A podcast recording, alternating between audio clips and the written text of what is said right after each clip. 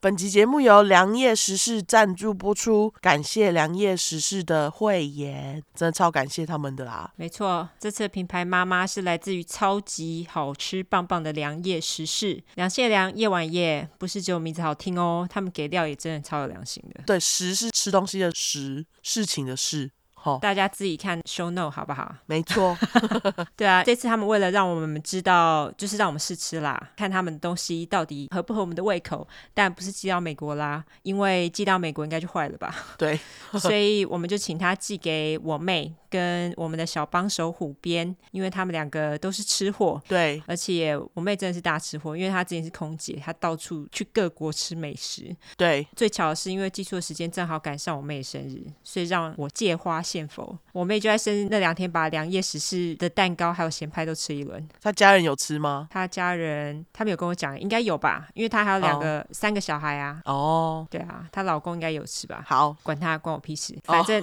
我想说可能有更多人的心得可以参考之类的。他没有跟我说其他人心得哎、但是他本来就很会打心得， OK，而且他传给我之后，看得我一直流口水。嗯，我妹她说，良夜食事的咸派馅料是软嫩多汁型的，非常好吃，跟她以前大部分吃过的咸派比较不一样。她还说蛋香很浓，而且她在加热的时候不小心烤的有点太久，她就说表面虽然有点黑黑的，因为被小孩搞到分心了哈，但是里头还是一点都不干。她说非常好吃。 哦，所以就是有小孩的妈妈也很适合买这个东西。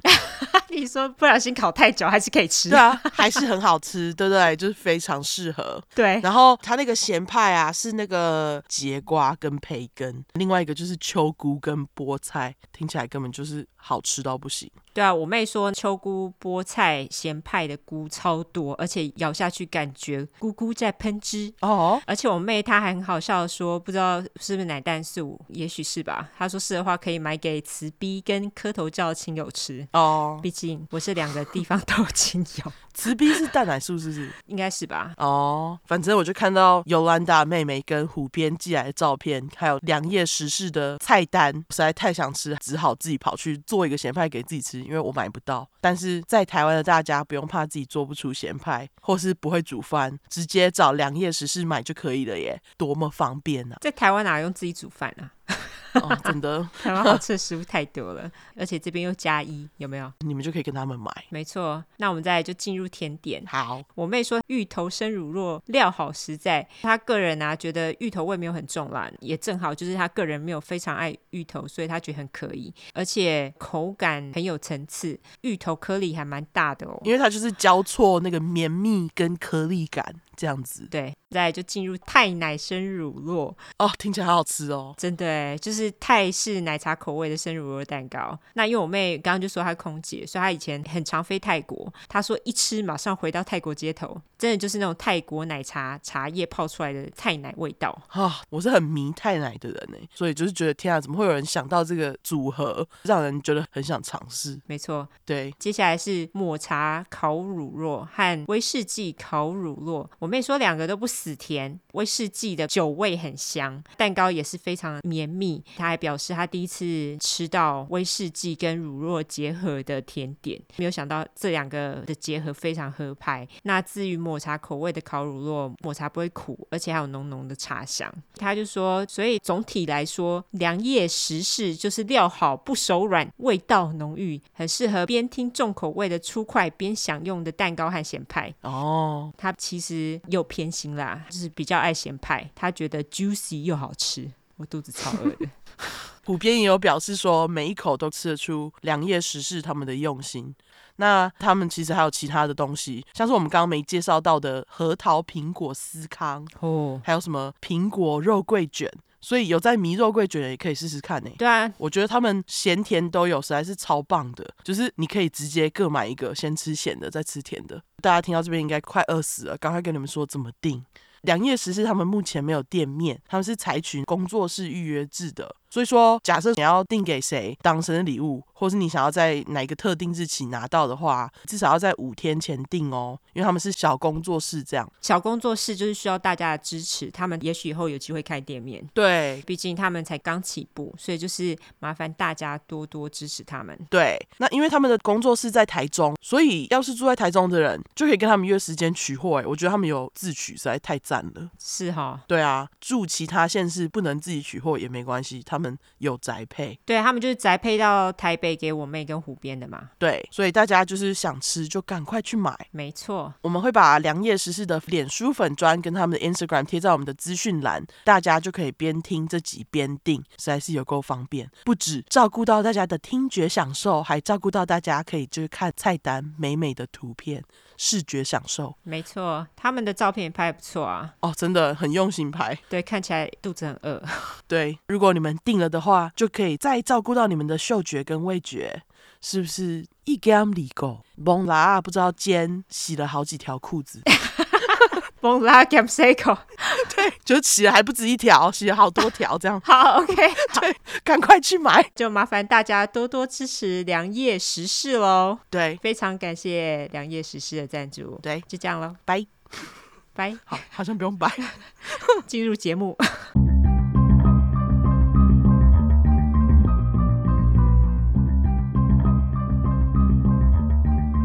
安安安安，大家好，我们是出快， ，True Crime 我们是出口真实犯罪感性谈话节目，兼优质英语教学节目，我是 Olanda。我是 Olive。今天第几集啊？五十四54 OK，对我们就先来感谢头内吧。对，我们要感谢请我们喝咖啡的庄小姐，好，跟第二次赞助的养鸡农妇。哦，养鸡耶，我们之前养过鸡耶，可是我们这边鸡好难养哦， 为什么是很臭吗？还这样？就是很容易有苍蝇啊，我不知道为什么别人家都不会有，我们家苍蝇超多。可能就你们有靠水吗？我们那边沼泽啊，哦，一定有苍蝇啊。可是我不知道为什么我去别人家看都没有哎，所以我不知道到底是有什么秘诀。是哦。嗯，anyway，感谢养鸡农妇喽。对，感谢养鸡农妇，然后还要感谢一个王小姐，我猜是小姐，不然就是王人。好，王人，赶王人听起来像死人，对不起， 把它剪掉。好好，对，王小姐哈。那我们另外今天的评论应该都是我们念完会很爽那种，就是我们自己，好因为我是抽完大麻选的，想说最近在水逆。正面一下， ，OK，好， 对，最近真的水逆。虎斌还跟我说：“哎、你相信水逆哦？”我信。哎我已经水，因为我的人生感觉一直都在水逆，所以我已经水逆到麻木了。哦，是这样子吗？对，靠 背。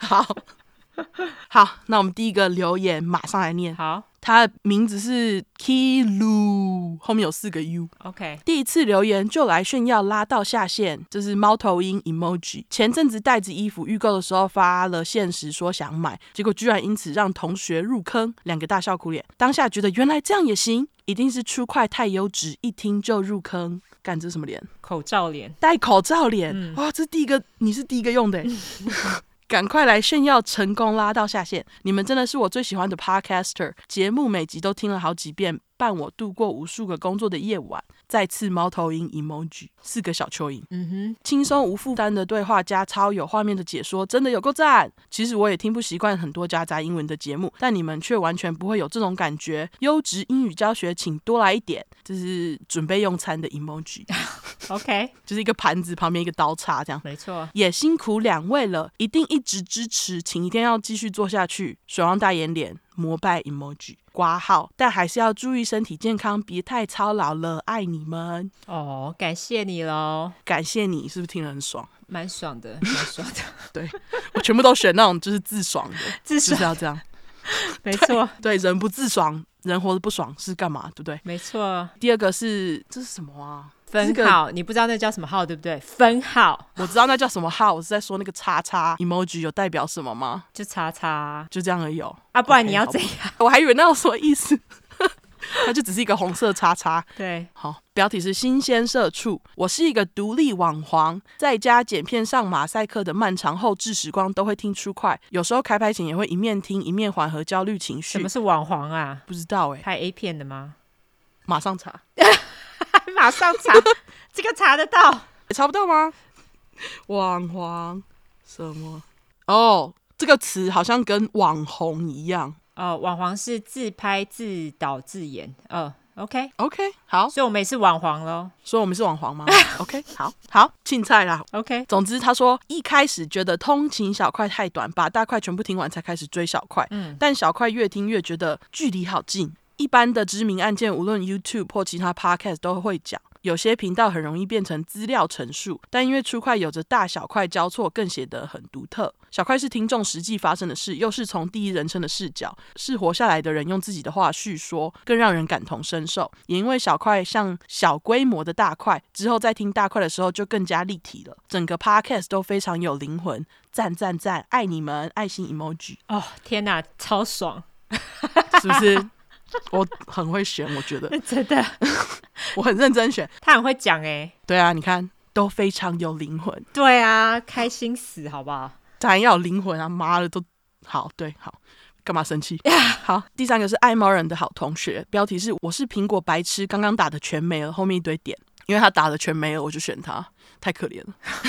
内容是重来一次，第一次用苹果手机，马上就来五星好评留言喽！这个五星留言魅力太大，爱心 emoji，很喜欢你们的声音跟说话方式，希望一直都有精彩的故事听，节目一定要长长久久，加油，小鸡腿！你们在美国要注意安全，也要维持身体健康，不论何时会念到我的留言，我对你们的喜爱与祝福都不会改变，爱心！你看大家都很会说话，真的哎，感谢你喽，感谢你。非常谢谢你。对，下一个是默默听完所有节目的人。标题是真的是很烦哎、笑死。嗯，他说一心可以去听别人的真实犯罪啊，听到主持人这么凶，蛮赞的。开车就不要调时间走了，很危险，不要在路上害人，求你。真的，没错，这是真的啊。对啊，后面他有一个挂号，听留言还蛮有趣的。本宫一开始也不习惯，听久爱死。那应该就会听到你自己的留言喽。对，对，开车真的你就不要调时间走了好吗？你开车调什么时间走？你就给我好好的开车好不好？ 你就听啊，为什么就要在那里调嘞？去真，对，我不懂为什么要调哎、真的莫名其就 妙。去真啊，自以为自己的时间很宝贵，是不是？天哪，超凶！好，对，一定要凶。你看刚刚念完，马上就要凶一下。没嘿错，嘿，下一个是最爱骂脏话的警职人员，标题是“终于换了 iPhone，可以来五星留言”。不懂为什么不能骂脏话和念留言，也不懂为什么说小孩听了会不好。你小孩在学校听得更多，骗我没念过书呀！ 歪嘴脸，没错，因为这些都是个人选择，不是你们拿来指责别人的工具，好吗？希望你们可以尊重这个 podcast 的创作人，生气 emoji。很喜欢你们的说话方式和流程，这背后一定做非常多的努力。四个爱心，爱你们，我会一直定下去。另外，我也是有成功推坑好多同事一起听呢，哦感谢你，警职人员。 真的耶警职人员欸呢？对啊，我们还经常骂警察，但台湾警察还不错啊。台湾警察跟美国警察比起来，我觉得好太多。当然，在台湾也很多人骂他们啦，可是我老实讲，比美国警察要好很多。对，我觉得美国警察蛮黑的， 哦，他们超黑的啊、而且他们其对实就是有执照的流氓。没错。对，感谢这位警职人员喽。对，感谢你。对，下一个是怎么念啊？Go Can 一九八六，感觉是孤肯，不过 anyway 随便。好 Gu Can 随便啦，就是 G O U K E N 一九八六。嗯标题是是只有我吗？问号。目前听到二十多块，每次听到最后的社交软体介绍的时候，都是听到出来的出，后面那句是十块的块还是十块的块呢？自己都是听到十块的块，是我人生开始变黑暗了吗？三个惊声尖叫脸，就是是10十块块的的块啊块。你的人生没有变黑暗，是我们本来就很黑暗。 我们有很黑暗吗？我们只是很 real 好不好？没有、啊，无所谓啊。你要说我黑暗，我是无所谓啦。哦，对啦，对啊，要黑暗就黑暗啊，随便啦。 I don't care。好，好，感谢你的留言喽。感谢你。下一个是来自于出快赞 Thumbs Up。我才十 岁，刚入坑就被迷住了。真的才十岁吗？我希望你是 假的。好，他是笑脸，然后七这个是哦，七个笑哭脸，一天听五集都不是问题，超爱你们。Oh my god，七个眼睛爱心脸，这是你最后一个 emoji 的评论，啊我只是对你 很好，其他全部都没有 emoji。哦，好好 哦。对好啦，我希望这个不止十岁好吗？对我真的希望你不止十岁，如果你只有十岁， 那拜拜托托，不要听， 对，被你妈妈骂，对不要害我们。真的。对，好，下一个是来自于 Melody，出快叫铁粉，每晚睡前都要听出快，听到睡着，结果梦到有人跑来家里杀我，超恐怖的啦！幸好我有锁门窗，刮胡锁门很重要，很好。希望出快能赶紧大红大紫，大家赶快拉下线。感谢 Y N U 牺牲自己的耍废时间，提供我们这么赞的好听故事。刮胡眼睛爱心脸，哇，那个眼睛爱心脸是他打出来的，哦，对对对，对它锁门很重要，还挂号。对你知道你每次在念 Y N O，你都会念 Y N U 吗？我刚刚说 Y N U 吗？对啊，你永远都 说我不知道我到底是出了什么问题，就是脑子自动转成 Y N U Y N O。因为你前几集都是讲 Y N U，好啦，我那个我真的很眼馋，好，没关 系，拍谁？不用拍谁啦，这没有什么，我只是觉得很好笑。好啦，那感谢这位喽。如果这样子的话，你不要睡前听了，好不好？ 睡完再听，好。好，那下一个是来自于 Chiaki Chin，他是 Emma 金来报道哦，就是之前有给我们东西的 Emma 金哎，感谢你哎。对，感谢 Emma 金，一定要念他。没错，刮胡评论当下看不到自己昵称，为何、欸？哎，叫我 Emma 金即可。除了节目内容非常吸引在下，两位的互动自然、正义感爆表，并且发自内心的出口，都令我着迷。三十二块的闲聊听了实在爽快过瘾，刮胡很想听听太激动的版本，敲完敲完。就是那个梅根的那一我集，们太生气了，对 对，那个真的，呃、很生气，算了啦， 对，先先就不对，要，太负面了哈。 没错对，他继续说：“亲爱的 Y and O，身体健康要照顾呢， 好，这样可以吗？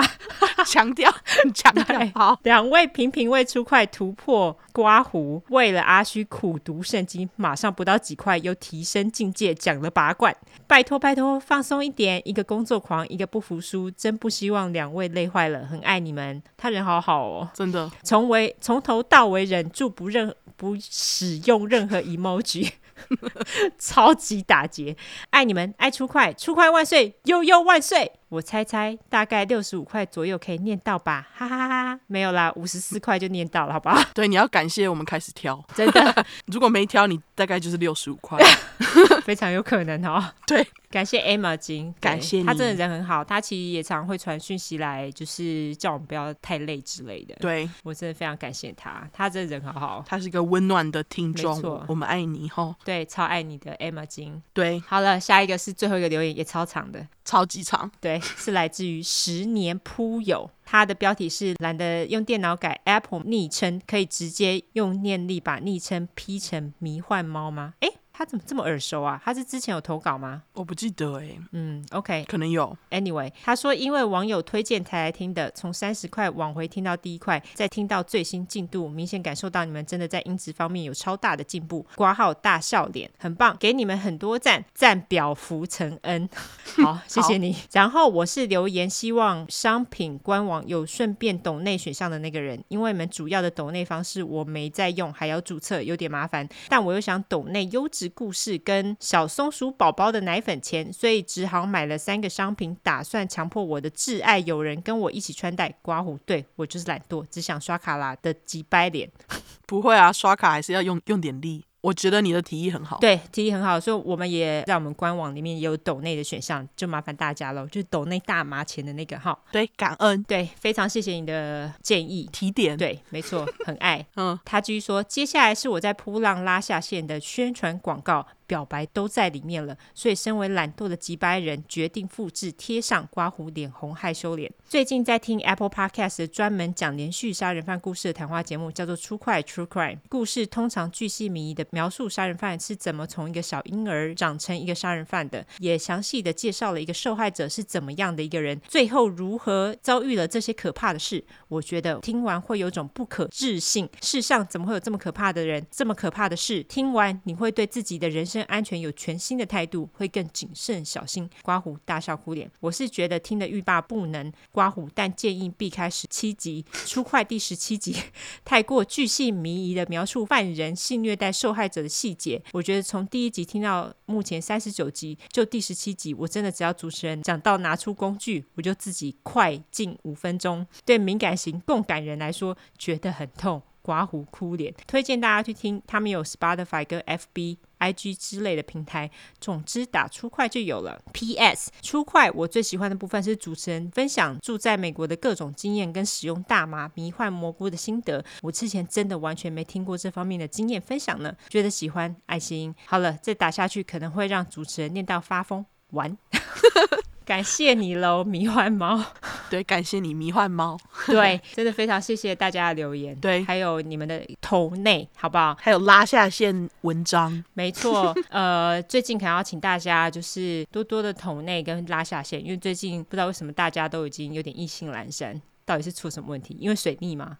哦，搞不好啊，不然就是一直的廉价，因为刚刚不是才廉价结束，哦，是哈，大家都要跑出去玩哈。对啊台湾好好哦，不过美国现在大家也没在管的啦， 哦，美国现在大家都很多地方都几乎在玩，就是直接给他去了这样子，对，不管有没有疫苗都来吧，这样，这倒是真的。对 啊，你有要纠错吗？有好，上集讲小尼的故事的时候，有些人听到妈妈的名字啊，就是后面从莎莎变成丽丽， 非常抱歉，因为我写到后来不知道在想什么，眼馋就打成丽丽。后来粉块梅西，就是那个帮我们整理影集的大大，他一跟我说，我就跑去把音档改了。感谢耳尖粉块纠错，对，感谢大家的纠错。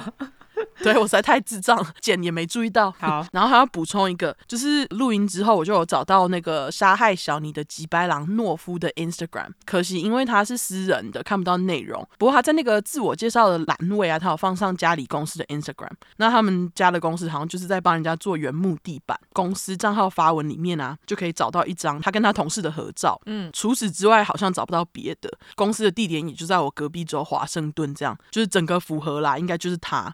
另外，我觉得他家公司 Instagram 应该是只有懦夫在管理，因为大家记得他是在二零一九年十二月十七号被抓的嘛。 哦，那公司最后一次的发文就是两天前的十二月十五号，就再也没发过了。 OK，总之，想看的人可以自己用懦夫的英文名上 Google 搜寻，后面加上 Instagram，应该就可以找到他私人的账号，再连过去他公司的账号。这 OK，好，感谢补充，补充完毕。感谢。对好，我就直接来免免责责喽。我们免责越来越长，好烦哦。哦，好，因为我们的主题是在讲有关血腥、暴力或性虐待的内容，建议有类似创伤或经验的人，还有不喜欢这类题材的人就不要听喽。十五岁以下也不要听哈。刚刚那个不知道有没有十五岁写说自己就十岁的，如果你是故意的就算了，如果你是真的，拜托你不要听了。哦真的真的，妈妈带着也不要哦，哈。我们会用比较轻松的方式去讲这些故事，但是并不代表我们不尊重受害者。毕竟案件的内容都很沉重，我们都是开杀人犯的玩笑，对于死者会给予绝对的尊重。还有我们的故事充满了偏见，因为我们不爽就是会骂人，没有中立。要听中立故事的人可以转台继续找资料，OK？、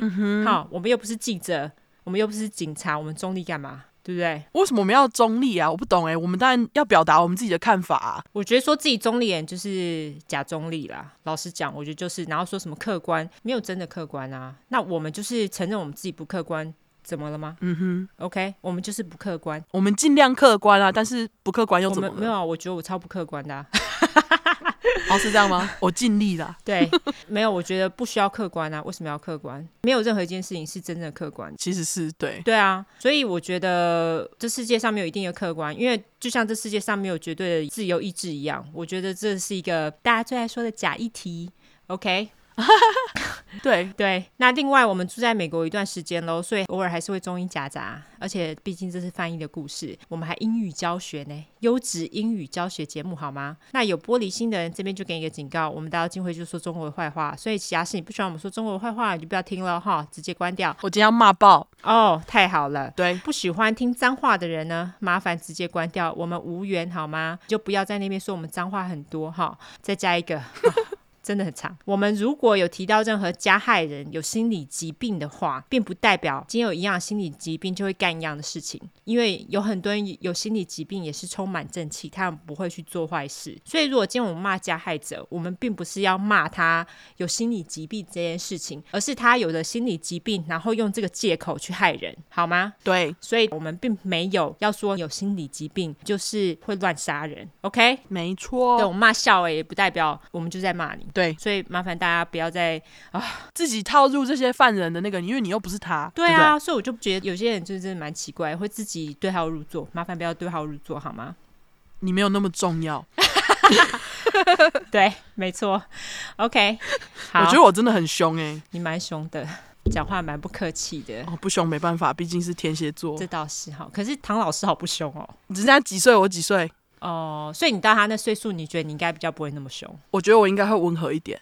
好，We'll see。对，希望对，希望我们活到那个时 候。 你觉得世界要毁灭了？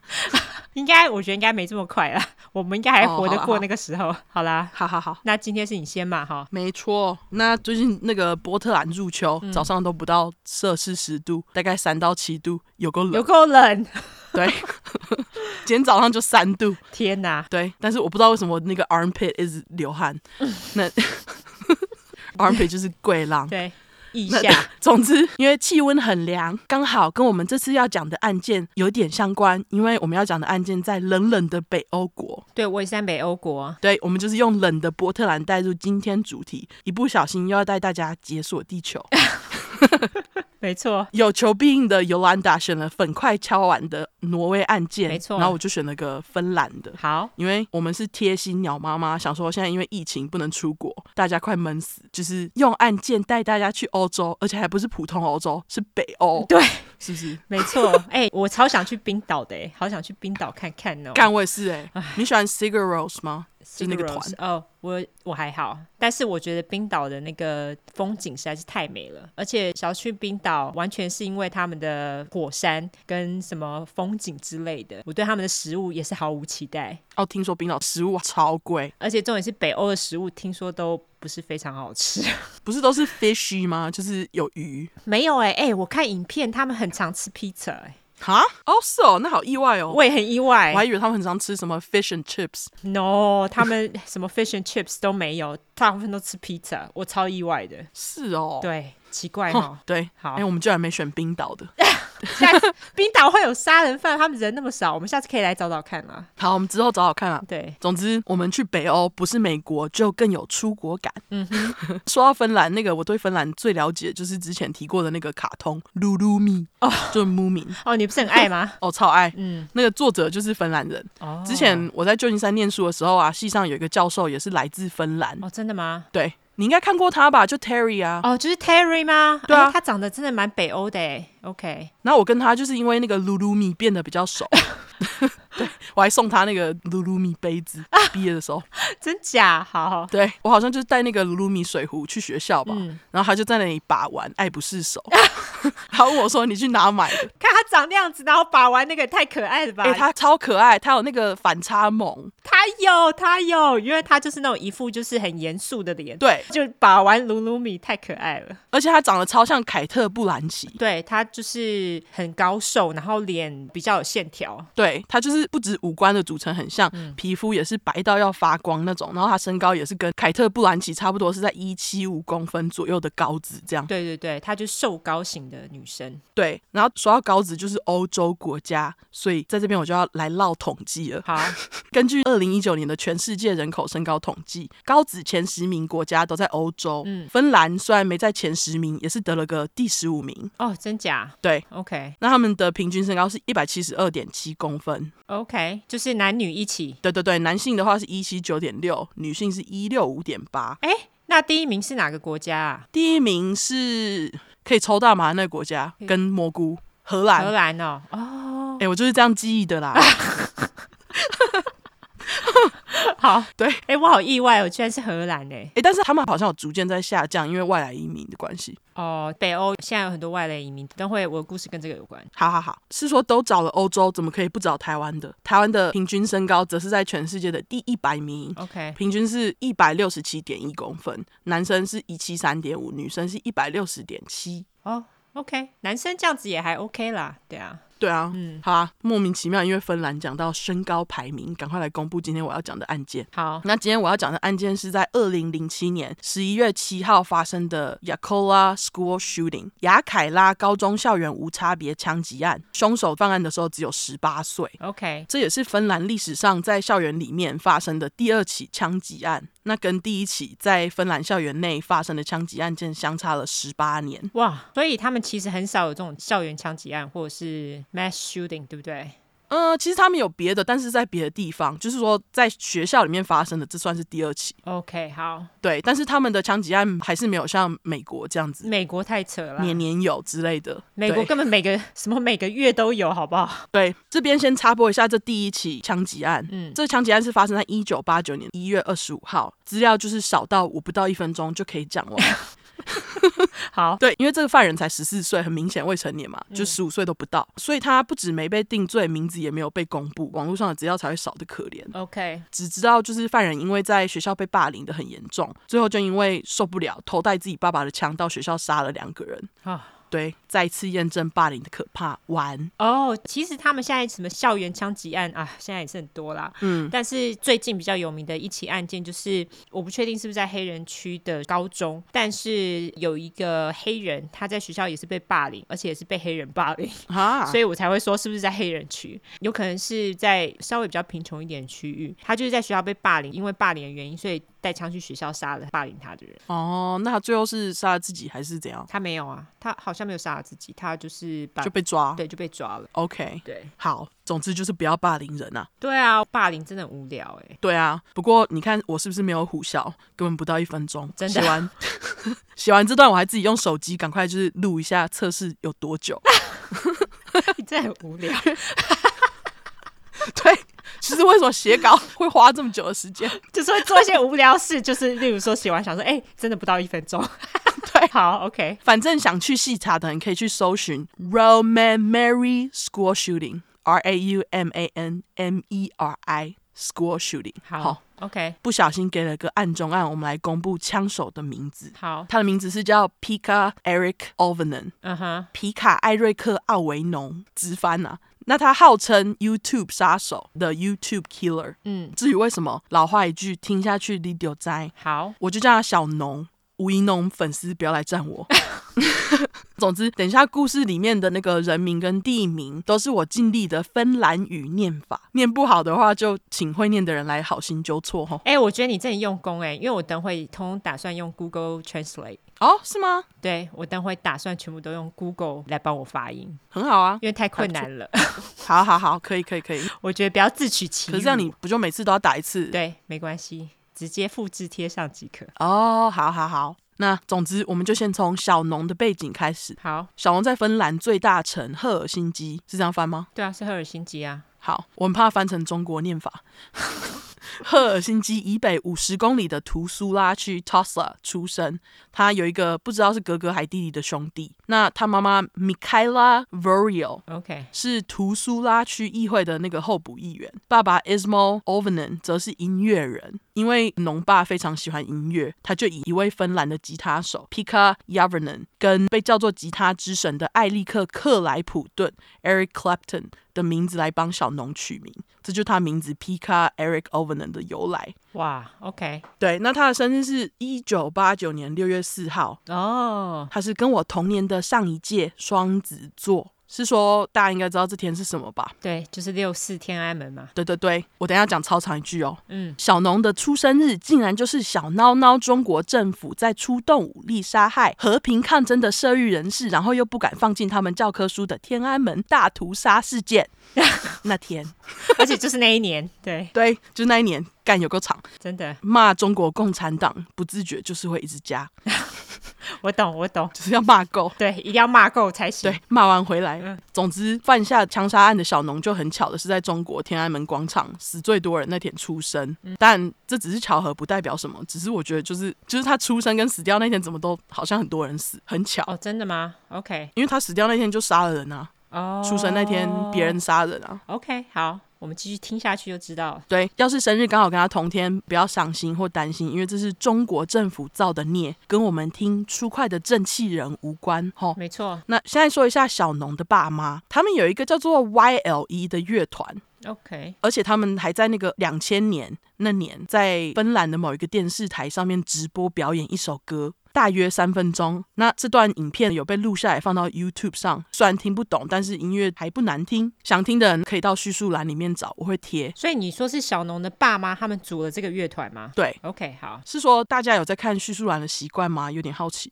因为我们俩在通勤三十三小快把大帽黑瓜纠错放在叙述栏里面，想说大家应该就会看到，结果很多热心粉块没看到来纠错。我觉得大家都不大看欸诶、对，一样感谢你们啦，继续保持纠错的热情。不过大家先看一下叙述栏，感恩的心。没错，总之，我们回到乐团影片，没兴趣不想听他们唱歌的人，就在这边告诉你们，主唱就是年轻的农妈，那农爸在影片中就是站在左边戴墨镜弹吉他的那位大大，也就是吉他手啦。嗯，难怪他会想要用两个吉他手的名字来帮儿子取名。 真的欸诶、对啊，那长大的背景我并没有找到任何关于他父母虐待他的记录，资料都说他有一个很普通的家庭，就是正常的爸妈这样。嗯，而且后来农爸农妈也有尝试过想要帮儿子，感觉就不是会乱弄小孩的几白父母啦。 OK，不过对小农来说，在学校就不太一样了，因为小农是一个害羞的学生。同学说他在尴尬的时候容易脸红，他的成绩在学校的表现还不算差，就是可能不是全班第一，但是算中上这样。嗯哼。那因为害羞的关系，小农在学校就没什么朋友，经常自己一个人，就被视为 loner，就是独来独往的人。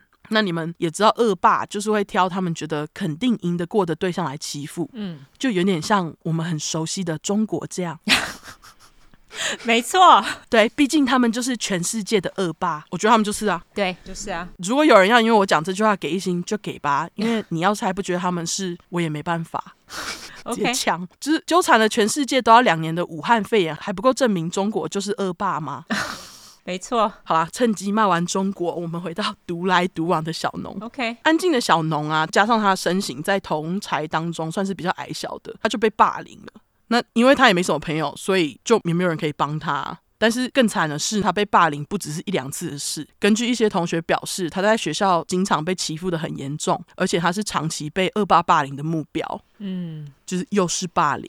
没错，不过事后有一个小农的朋友，则是说他觉得小农并没有被霸凌，可是在我找的资料当中，几乎每一个都说他有。哦，因为毕竟是几个同学看到对上一个朋友的说辞，反正就让大家自己判断。 OK，不管有没有，小农的心理健康大概就是从青少年时期逐渐变差。他除了容易焦虑之外，也有一点忧郁症的症状。某个学校老师曾经形容小农是一个很激进的人，他似乎对极左派或极右派的社会运动都很有兴趣。据说还有同学跟辅导老师报告说，小农让他们觉得就是被威胁这样，因为小农是纳粹主义的粉丝。哦，OK，对他曾经说过，他要发起 White Evolution。嗯，这边的 White 在讲的就是白人啊，意思就是白人革命。难怪同学听了会不舒服哈，OK，我的那个吉白狼他也是有点纳粹主义，哦，是哦，没错，好嗯巧哦、对那在小农十七岁的时候，农爸农妈就有注意到小农的焦虑跟忧郁症在恶化，这样，而且偶尔还会有 panic attack，就是恐慌症。嗯，所以农爸农妈就在二零零六年的十二月底到二零零七年一月这段期间，带小农去看精神科，希望院方可以让小农住院一阵子这样。但是医生认为小农的状况在他看起来不是很严重，不至于需要住院治疗，就是建议农爸农妈让小农吃抗忧郁药就好了。那他吃的抗忧郁药是叫做选择性血清素回收治抑剂，哦，这个我们之前有讲过啊，好像有对好像就是在哈报那一集讲的，哦，是吗？如果我没记错的话，我不记得你有没有提全名，但是我记得你有提到小哈他有吃抗忧郁药，对不对？对，那总之，这个选择性血清素回收抑制剂的英文简称是 SSRI，全名就是 Selective Serotonin Reuptake Inhibitor。嗯哼。 Selective 就是选择性的意思，serotonin 就是血清素，reuptake 指的就是神经细胞对化学物质在吸收这件事情，inhibitor 则是抑制剂的意思。嗯，那大家也知道什么药都会有副作用，SSRI 当然也不例外。常见的副作用大概就是像头痛啊、肠胃不适、失眠等的。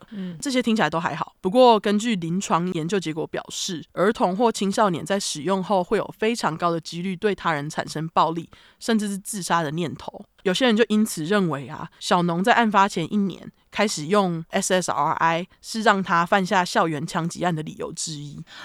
哦，对，就这地方真的跟小哈还是小豹那边很像呃，等一下，我有说药名的，好像是在另外一集是阿莎，哦阿莎就是那个中二少女哦，因为他在杀那个小孩之前，好像就是有换药，还是剂量有增加哦，然后好像是同一种药，对，好像是啦，对。那大家可以去听第二十九块，就是那个中二少女跟三百岁狼的那一集。对对对总之就是这样，嗯，对，反正有些人就因此认为小农在案发前一年开始使用 SSRI 是让他犯下校园枪击案的理由之一。嗯，不过根据维基百科，实际上小农在服药之前就已经开始他的枪击事件计划了。嗯，这其实也跟他在网络上的活动有关，对啊，有人就是想要去把罪合理化。对，去合理化，或者是把这个过错放在吃抗忧郁药，有很多人都讲啊，像那个阿莎那个时候也是，他们就会觉得哦，是因为他吃这个药的关系啦。可是 who knows，你知道吗？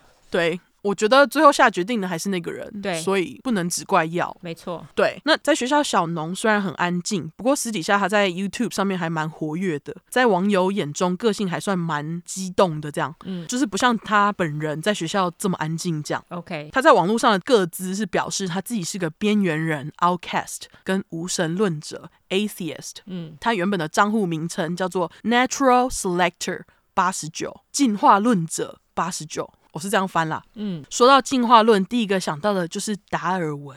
有过竞争，有过牺牲。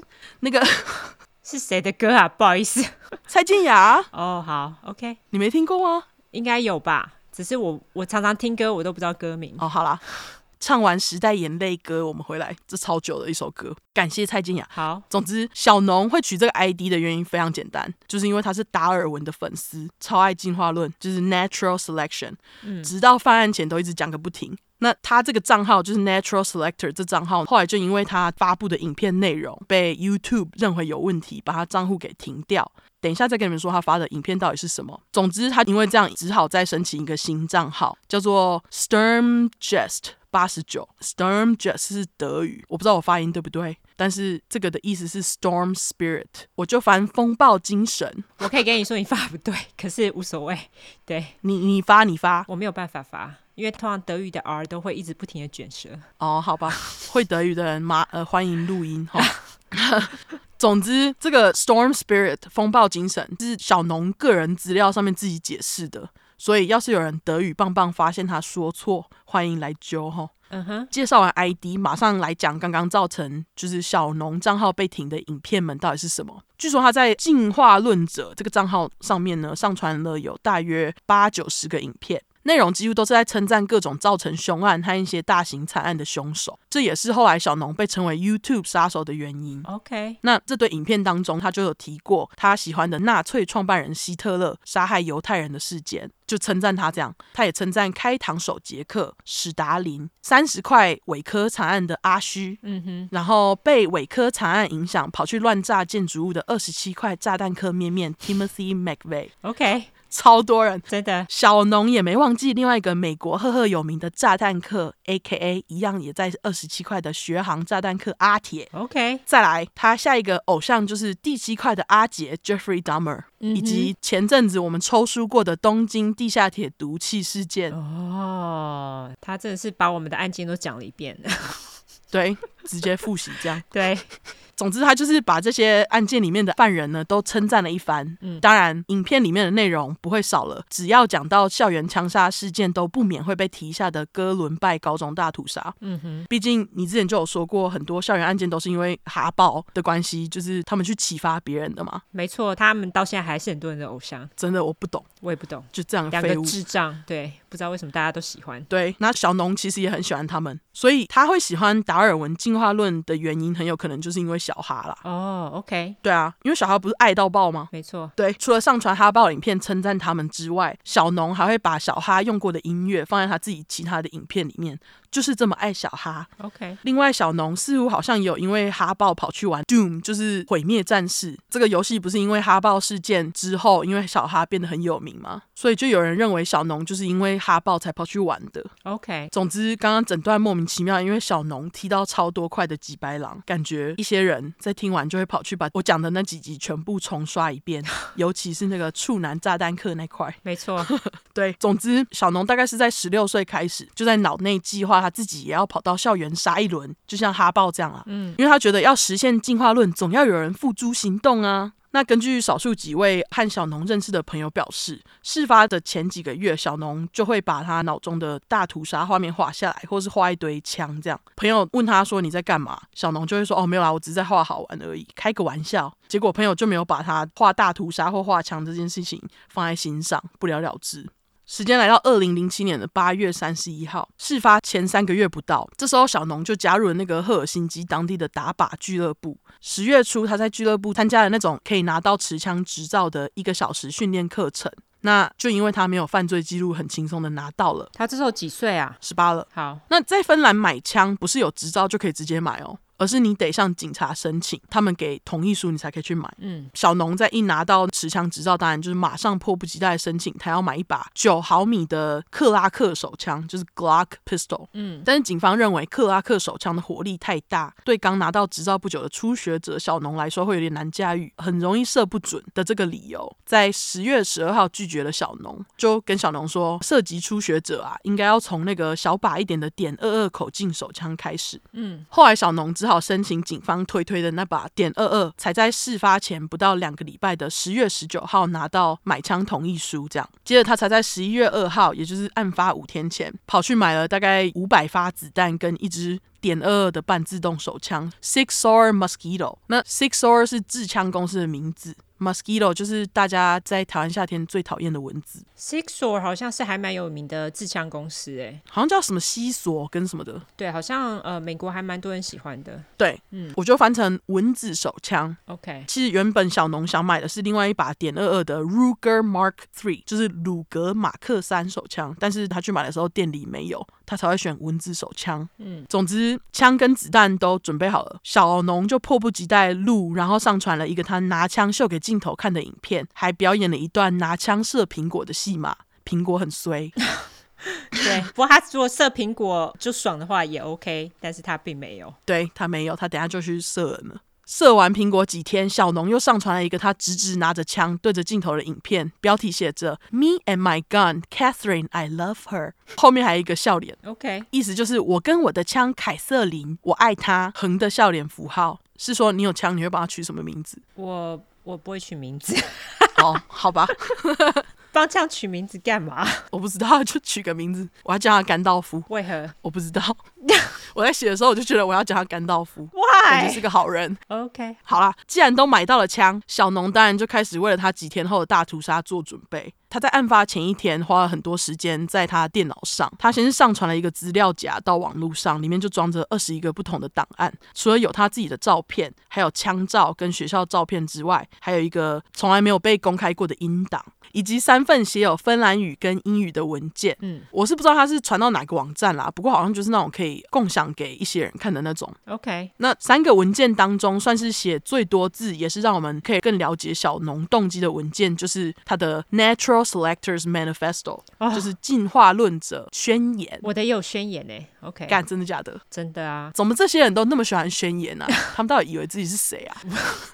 以为自己很重要的人。对啊，就哈豹也是这样啊，呃，他们有宣言吗？他是写日记，对不起，对啊，他们没有宣言啊。他是写在自己的本本上。嗯哼，那总之，他这个进化论者宣言只有三页，嗯其中有一部分是他自己写的，可是不是全部，因为他除了引用柏拉图跟尼采的名言，还引用了学行炸弹客阿铁宣言里面的部分内容，好，OK，就抄人家的啦。在里面，小农把人分成三类，他说第一类跟第二类的人只占世界上的三趴，就是比较聪明的人，比较高等的人。 OK，所以以总共六趴。那剩下的第三类九十四趴就被小农称为 mass human，就是大众。 OK，当然他自己就是三趴之一啊。然后小农还说，Death and killing is not a tragedy. Not all human life are important or worth living. 意思就是死亡和杀人不是悲剧，不是所有人的生命都重要或是值得被救。 OK，我觉得他就是在找借口合理化自己杀人的事情啊。就是啊，对啊，然后小农还表示，身为一个优秀的进化论者，就是得扛下这个责任，因为他觉得他自己就是在为了一个对的事情去死。这样，嗯即使小农他觉得他有可能会被大家认为是恶魔，他也宁可为了进化论奋战到死，也不要活得很久，但活得不快乐。 ，OK，然后宣言最后，小农表示，请记得，这是我的计划跟我的战争，不要因为我的行为去怪罪任何人，像是我的父母或朋友，哦要怪怪我就好。啊，很耳熟哎、对，嗯，他还继续说，因为我没有和任何人分享我的计划，不要怪我看的电影、听的音乐、玩的游戏或看的书，他们都跟我的战争无关。他还用战争来形容哦。 OK，这是我的战争，一个人孤零零的对抗人性、政府和世界上的普罗大众。最后，他就表示：“No mercy for the scum of the earth. Humanity is overrated. It's time to put natural selection and survival of the fittest back on tracks. Justice renders to everyone his due.” OK，意思就是我对地球上的渣，就是 scum，嗯是不会手下留情的。人性实在是太被高估了，是时候让进化论跟适者生存回到正轨，正义会赋予每个人该有的权利。不觉得前面那里有点耳熟？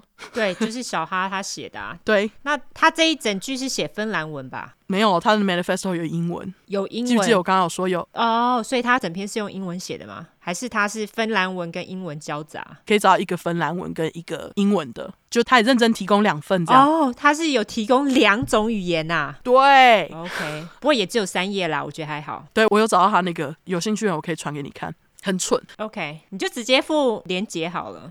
那是下载的。哦、o k 好，对，反正他就是一个没创意的人。嗯哼。那除了这些档案，小农还在事发前一晚上传了一个标题叫做《Yakola High School Massacre》十一月七号零七的影片到 YouTube 上，这就是他的标题哦，就是一个预告。 OK，最后，当然这个影片就是被 YouTube 给撤下来，我也找不到。网络上看起来是真的，几乎都是假的，就是只有照片，他就是骗你这样。 OK，不过我有找到关于影片的叙述，内容基本上跟他宣言最后一段看起来就是差不多，因为他真的很没创意，大概就是在说他很信达尔文的进化论，他要去做这件事情就是在淘汰世界上的弱者，然后他一样在影片里面请大家不要去怪父母跟朋友，要怪怪他就好了，然后就表示他是在维护自己的信念。这样，那这也是小农在生前最后一支上传的影片。 OK，那时间来到了事发当天，二零零七年的十一月七号，是一个有点冷的雨天。小农他就翘掉第一堂课，并且带着他的枪、凯瑟琳和子弹，穿着他的皮外套，在上午十一点四十分进到雅凯拉高中的主走廊。所以他是已经十八岁了，还在上高中，就是他高中最后一年，是不是？对他其实，在三个月就要毕业了。哦、o k 对，总之他一进到高中的那个主要的走廊，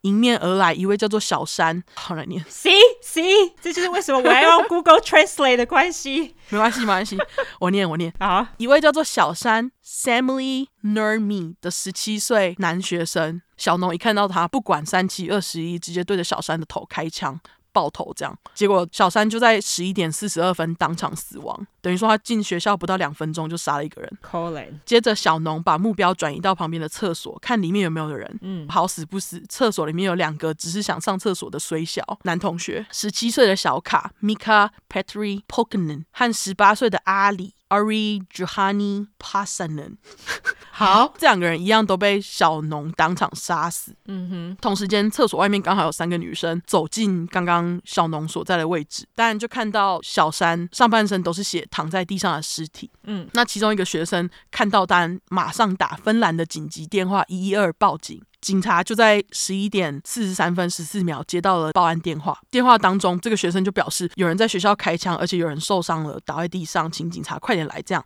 十一点四十四分十一秒，接线人员就叫了两台救护车到高中，但是还没到哦。就在此时，在厕所杀完两个人的小农走出来，就就看到报案的女生跟她其他两个同学，她也完全没有停顿的直接抬起手来朝着他们射枪开枪。嗯哼，一行人当然赶快跑。那报警的学生还算机警，他就赶快冲到老师的办公室里面躲，然后继续跟警察讲话这样子。嗯，另外一个女生也成功跑出门外。不过其中一位女同学，她是二十五岁的单亲妈妈小娜 Hannah Katerina Luxon Kinuan。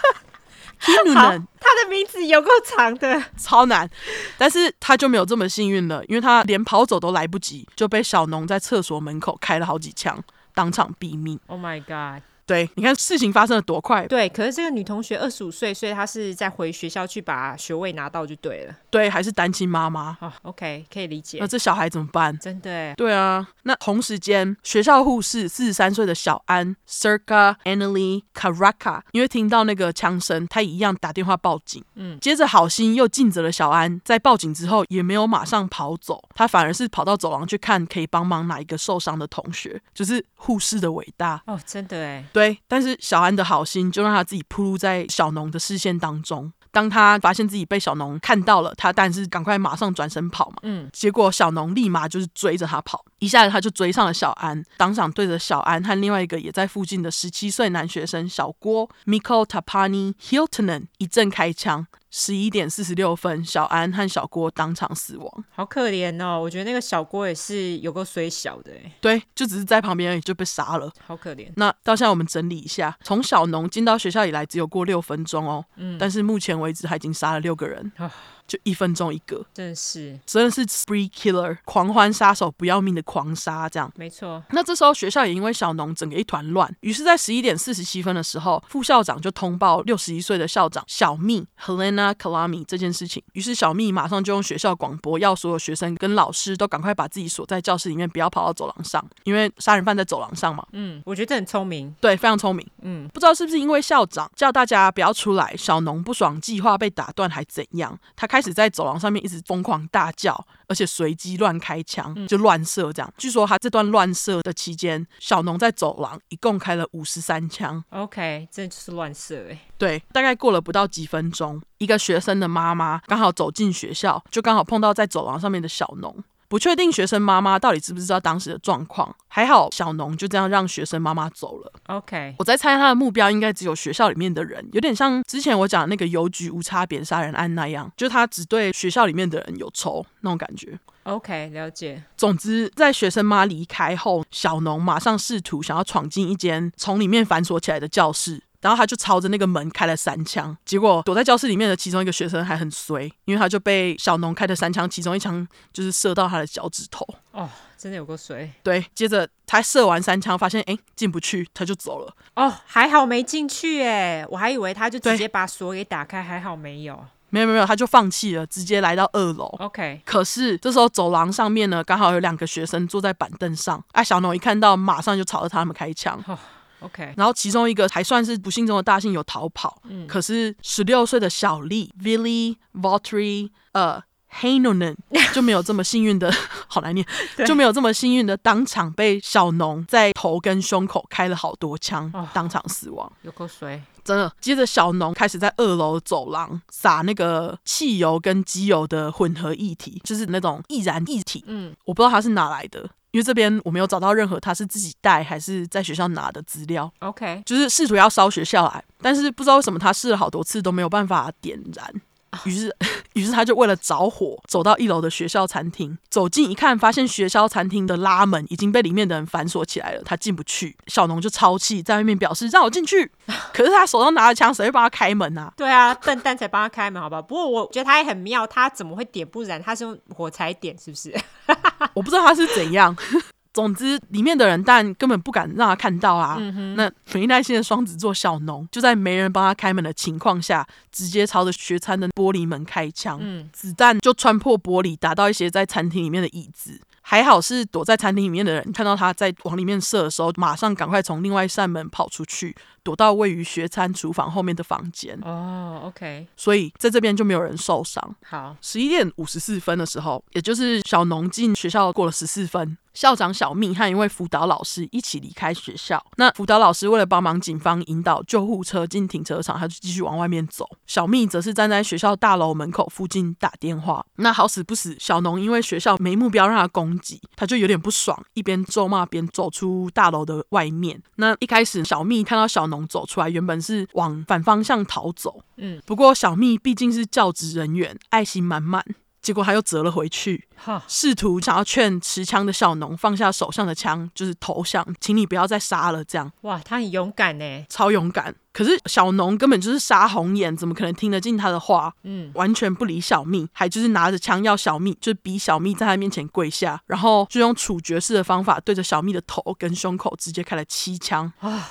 Oh my god！对，就在十一点五十七分的时候，六十一岁的校长小蜜当场倒地。嗯，他当下其实没有死哦，啊，开了七枪还没死，生命力很强哎、对，他就剩一口气啦。嗯，这个画面呢，也被一些躲在大楼里面教室的高三生从窗户看到。嗯，这些人感觉之后也会需要去看心理医师，不然会有 PTSD。对，总之，小农就在把校长杀了之后，转身再次回到学校。嗯接着他就在走廊上面四处走来走去，并且敲各个教室的门，试图想要进去。哦，我的天哪，好可怕！他真的就是死神哎、在敲门，有够恐怖对，而且还让他成功进到一间哦，啊！躲了好几个学生的教室。就在我以为小农要开始扫射大家的同时，我真的以为他要开始扫射大家，你也这么以为对不对？嗯哼，他就开始对教室里面的学生大吼大叫，表示要大家赶快一起加入他，一起对学校革命，表示我们一起来破坏学校的财产啦，像是烧东西之类的啊。然后为了以身作则，小农还朝着教室里面的电视跟窗户开了两枪。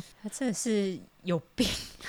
对嗯，大家根本就怕的要死，谁会加入他、啊？嗯，结果小农竟然也就离开了，哈，他没有对任何人开枪哦。对，完全没有。 OK，这样也是不错啦。对我也蛮意外的。对，居然没有开枪哎、对我其实真的很好奇，他到底这时候是在想什么。嗯总之，在离开教室不到几分钟，小农走到外面就发现警察跟救护车已经聚集在学校外面。结果他真的也是胆大包天，竟然直接就是对着窗户朝着警察的方向射。哦，对，结果小农没想到玻璃很坚固，没 破，射击失败。玻璃品质很好。 对， OK 可能很厚，防弹的。 OK，他发现靠腰啊没用，又走到离正门不远的地方，嗯大约在中午的十二点零三分左右，试图要对着和他谈判的警察开枪，他开了两枪，嗯还好小农射远距离不准，没有打到任何人。 OK，不知道是不是因为两枪都没射到，小农就放弃了，他直接就转身走到学校餐厅旁边的厕所。将他的包包跟他的皮外套丢在地上，在十二点零四分的时候，对自己的头开了一枪，结束了校园枪击案。哦，OK，对，接下来我们来到警方搜救的部分。嗯警方在接获第一通报案电话之后，不是在十一点四十四分的时候派出了第一批救护车吗？嗯哼，那他们其实是在十一分后才到，就是在十一点五十五分才抵达现场。不过，警方在真正进到学校的时间是三小时后。嗯，这其实也是因为警察当时不确定枪手是不是只有一个，怕说要是有多名枪手会害到躲在学校里面的学生，这样子就是不敢贸然进去啦。嗯只能先疏散已经跑出来的学生跟教职人员。据说整场救援行动，警察总共派出了十二台救护车跟一台医疗直升机，大约是在十二点零五分到十二点十五分这段期间，警方在大楼的门口附近发现了还剩一口气的小蜜，嗯，马上就将小蜜送到加护病房。虽然警方已经算是很快找到小蜜了，提供她医疗帮助，但是很可惜的是，最后小蜜没有活下来，毕竟中了七枪。真的，他还有一口气已经很不容易了。对，在十二点三十五分到三十七分左右，警方将两百个学生跟教职人员先疏散到附近的活动中心，接着才派出警察进到学校搜查。那在下午一点三十八分的时候，警察就找到了六名受害者的尸体，并且在一点五十分时，在学餐旁的南侧发现倒在地上的小农。 OK，其实也让人非常意外的，就是小农不是射自己的头吗？，对，竟然在头部中枪之后，将近两个小时还有生命迹象、欸，你知道他是怎么射的吗？像小哈豹这样啊，放在自己的头上然后射啊。没有，哈豹才不是放头嘞，他们是从他们的嘴巴底下往上射的。哦，对他好像是从侧边射， ，OK，好，对吼，哈豹是从嘴巴直接爆头吼。对，因为其实好像从嘴巴爆头比较有效率，老实讲。哦，对，而且我听说有很多人，如果是从头侧面射的话，其实还是有几率活下来耶。哦，对对对，对，所以他其实还有生命迹象，我倒是没有很意外。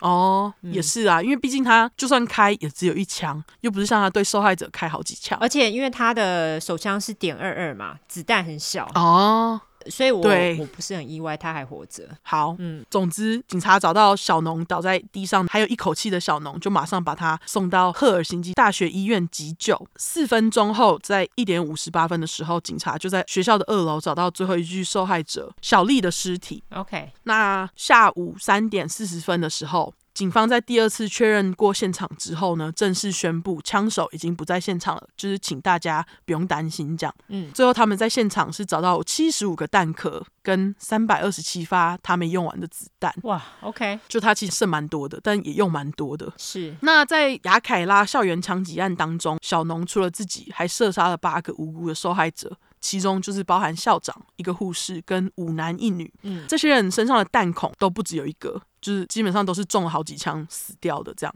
OK，而且都聚集在就是上半身。嗯其中有几位受害者甚至中枪高达二十次。哈，Why overkill？哎、为什么啊？他就是狂射，我也不知道是怎样哈，只有几位啦，没有全部都是这样。那几位他特特别被送就对了，因为他好像是随机挑的，他没有挑人啊，他就是看到就射啊。二十枪真的很多哎、我觉得他真的是不知道到底是怎样。对啊，嗯因为真的实在太多次，所以警方就认为小农在每一次开枪是有考虑过才开的。嗯，我也不知道为什么他们会这样认为，我也不懂。但是我觉得这是因为伤口都聚集在头跟胸，基本上是枪枪致命啦。 OK，然后警方在验尸过后，就发现其实这些人啊，即使在救护车有赶来，都不一定可以救回他们。嗯除了这些被杀死的八个可怜人，还有十二个人受伤，嗯其中有因为破掉玻璃造成的皮肉伤，还有一个就是刚刚被子弹打到脚趾那个嘛。对然后也有人因为逃跑而扭到他们的脚。 ，OK，不幸中的大幸是，造成这十二伤八死的几百人，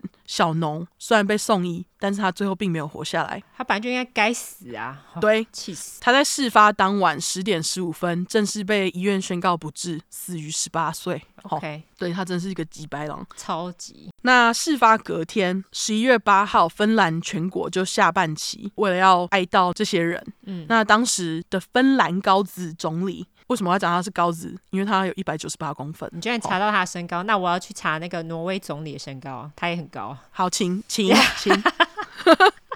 我去查他的名字，维基百科就写他身高，我一看到就哇靠，超高！对你要提一下， OK，因为刚刚就有说芬兰毕竟是第十五名嘛，嗯，总理就一百九十八。那前十名有挪威吗诶，我不确定诶，要去看一下。 ？OK，总之，这总理就表示他要以政府的名义哀悼在雅凯拉校园枪击案不幸去世的受害者，并且强烈指出，媒体跟家长还有学校都必须正式讨论这个案件，才可以避免未来悲剧的发生。嗯，当天有非常多人就在还围着警戒线的雅凯拉高中外面点蜡烛，放在学校外围哀悼。嗯，当然，全国在哀悼的时候，警察办案还是要继续。当天来到了小农父母家搜查小农的电脑。就发现了他前一晚在电脑里面留下来的遗书。开头就写着：“当你读到这篇文章的时候，我可能已经死了。”内容大概就在说他要多讨厌这个社会啊，然后跟就是家人朋友道别之类的。 OK，除了遗书，当然警方有找到小农在事发前天上传了一堆无为不为米给他，像是什么他的进化论宣言啊，跟他最后一支影片，以及他之前在 YouTube 平台上面的记录。嗯，当时警方就把所有的证物收集起来，然后特别分析了一番之后，就在二零零八年的四月发表了一份长达两千页的雅凯拉校园枪击案报告。哇，两千页，OK，因为毕竟它有八九十支影片，哦，这倒是哈，每一支影片都分析就对了。可能是这样。嗯毕竟这对他们来讲是蛮震惊的一件事情。嗯我觉得雅凯拉校园枪击案有点像是北欧的哥伦拜高中无差别杀人案，嗯因为小农被哈爆启发嘛，嗯那他也启发了不少北欧的人。事发后两天都不到，网络上就有高中生上传类似小农对高中的那种攻击预告。哈，那芬兰警方看到，因为怕又有事情发生，嗯所以他们就跑了三所学校。后来他们有抓到上传其中一个影片的十六岁高中生，他才表示哦，他只是在恶作剧啦。我觉得这种恶作剧很无聊。这到底有什么好恶作剧的？对，我觉得这种不好笑的恶作剧，到底为什么要恶作剧？无聊，就这些人真的是很欠缺幽默感欸呢、没错，就是。对啊我觉得那种不好笑又会伤害人的恶作剧，对我来说就不是恶作剧，它就是无聊的，他们自己觉得好笑的玩笑。对，总之这其实也不是芬兰警方接到的唯三恶作剧，因为在这之后他们还接到一堆层出不穷的恶作剧威胁，搞得警察在事发三周后还要跑出来公开呼吁大家不要再威胁要攻击学校了啦。就就是是叫他们不要拜恶作托剧了，是不是？对对对，就说拜托你们考虑一下受害者家属的心情好不好？如果你们要再这样乱搞的话，小心严重的司法后果，就要把他们抓起来啦。 OK，那这事件除了影响到芬兰的中二生，还启发了邻居国瑞典的高中生。哈，有两个分别十六、十七岁的青少年，他们认为哈豹二人跟小农很屌，于是他们就在案发三天后，但是十一月十一号的时候吧，讨论他们也要杀校长跟门口的警卫。结果呢，这两个蠢人在讨论的时候被听到，马上就被以密谋杀校长跟警卫罪被抓，爽！真的很无聊哎、哦，到底这些智障有什么好崇拜的？我不懂，我也不懂，我想说，你们是没有看到有八个人死了吗？真的。然后你还在那里开玩笑说要杀校长，到底是怎样？他们是开玩笑的吗？我不知道他们是不是开玩笑，但他们就是在讲完之后就被瑞典的警察抓起来了，关一阵子这样。哦，他们有被关。OK，对对对，至于很衰的芬兰，在不到一年，竟然又在二零零八年九月二十三号发生另外一起在大学的校园无差别枪击案。我不要念全名，有个难念，我拼给你们好不好？你看我就说 Google Translate，我刚刚看了一下就靠腰，我好像念不出来。K A U H A J O K Y k a h a j i K 我是在 I 念 J O K I 哦，J O K Y I，哦，J O K I，哎呦，跟那个 U 一样。你就是跟我一样有那个障碍。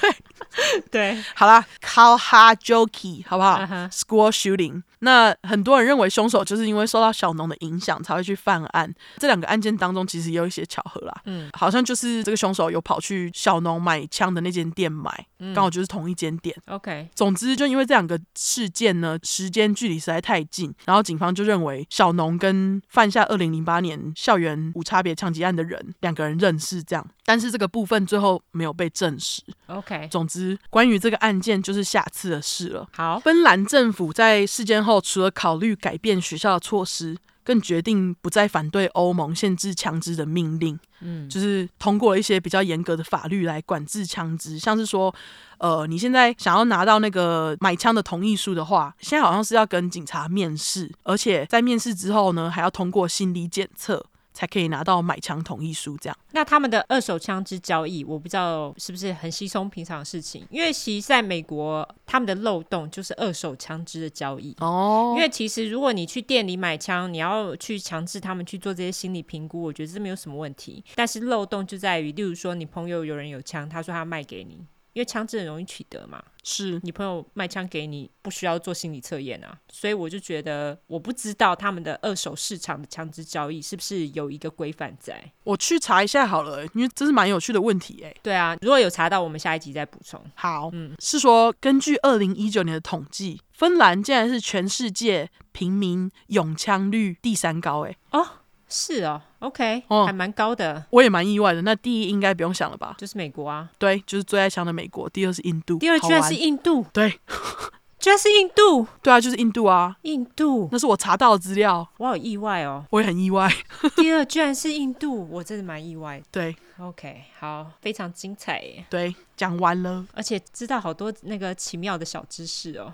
毕竟都要去北欧了。没错，我等会也要带，等会就该我带大家去挪威瞧瞧。没错，好，晚安。晚安。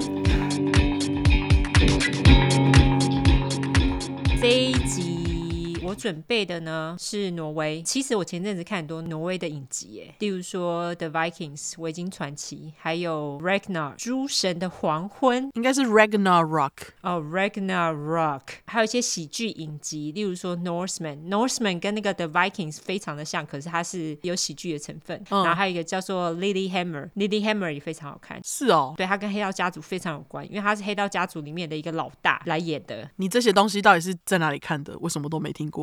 ，Netflix 上面都有。你说 Norseman 跟 Lilyhammer 吗？对，哦，好，那我去找非常推推， Netflix 快来夜配。没错， 推爆你们影集好不好？对，总之看了之后，对挪威会有一点点小小的了解，而且我觉得挪威人的幽默感我蛮可以的。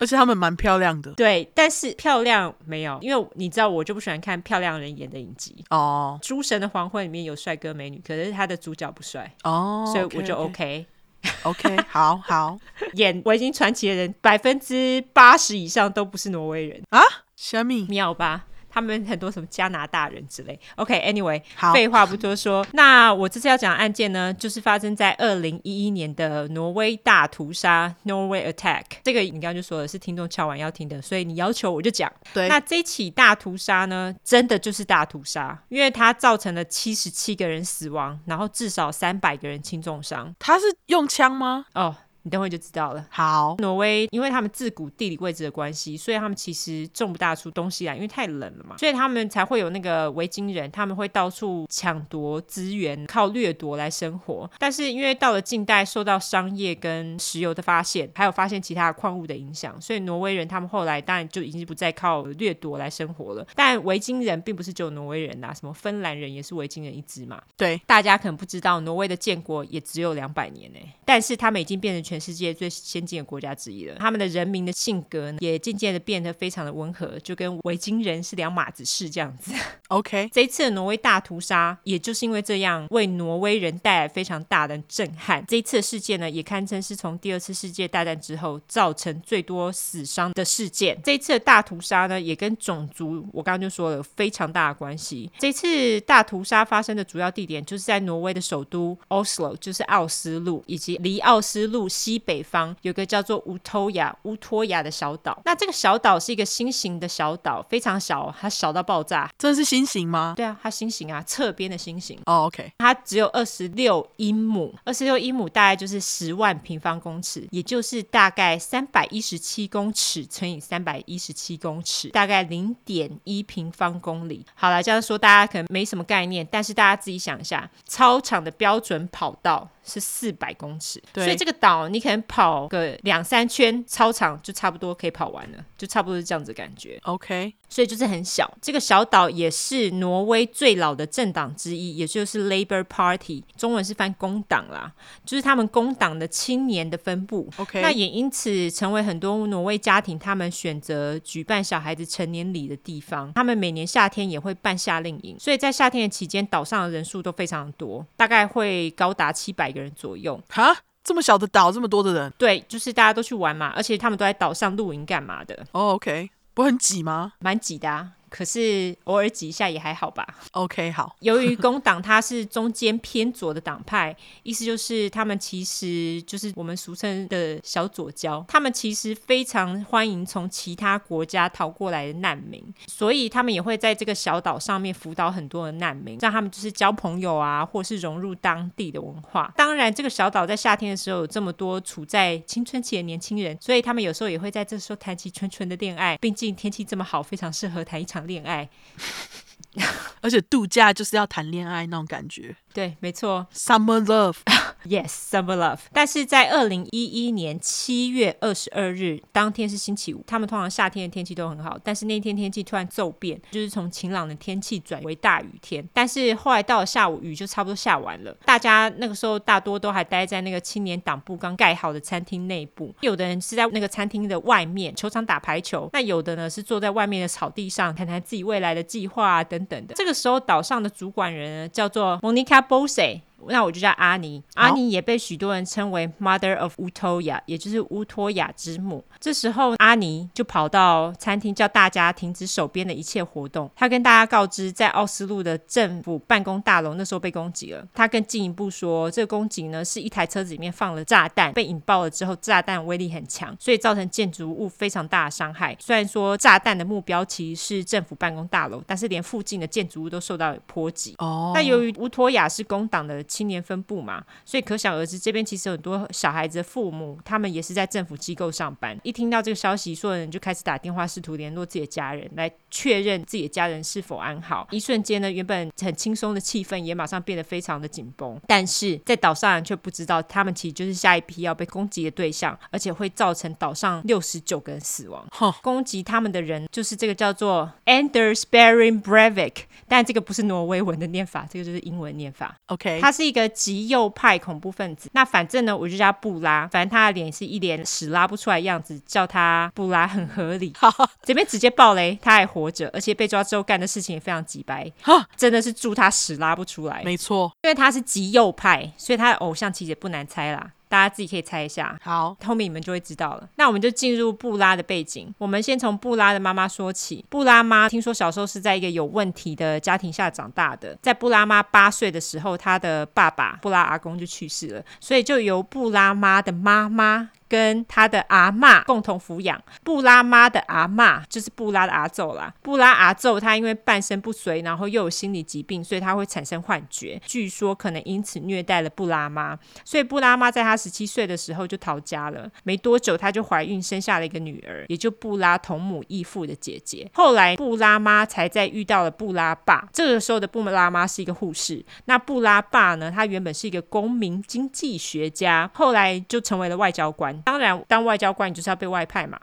所以布拉爸就被外派到伦敦去了。那布拉妈也没有多久就怀孕了，这个小孩就是布拉。但是布拉妈不知道干嘛，从怀孕开始就非常厌恶布拉，她就觉得布拉是一个邪恶的小孩，是要被派来摧毁她的生活的。而且她甚至认为布拉在肚子里面踢她是故意的。 啊，这不正常吗？对她就是不知道脑子有什么问题，她也因此想要堕胎，但是等到她回到挪威之后，为时已晚，来不及堕胎，所以就只好把这个讨厌的小孩给生下来了，也就是布拉。 好，布拉的出生日期呢是一九七九年二月十三日，久违的双鱼座，双鱼，终于双鱼加一。 真的小孩一出生不是要喝母奶吗？结果布拉妈也觉得布拉根本就是要把他给吸干啊，所以更讨厌他。为何啊？反正他就是讨厌这个小孩，我不知道。哦，好，我觉得他就完全毫无理由就讨厌他，天呐、感谢尤兰达，双鱼座现在已经第四名了。终于前进一名。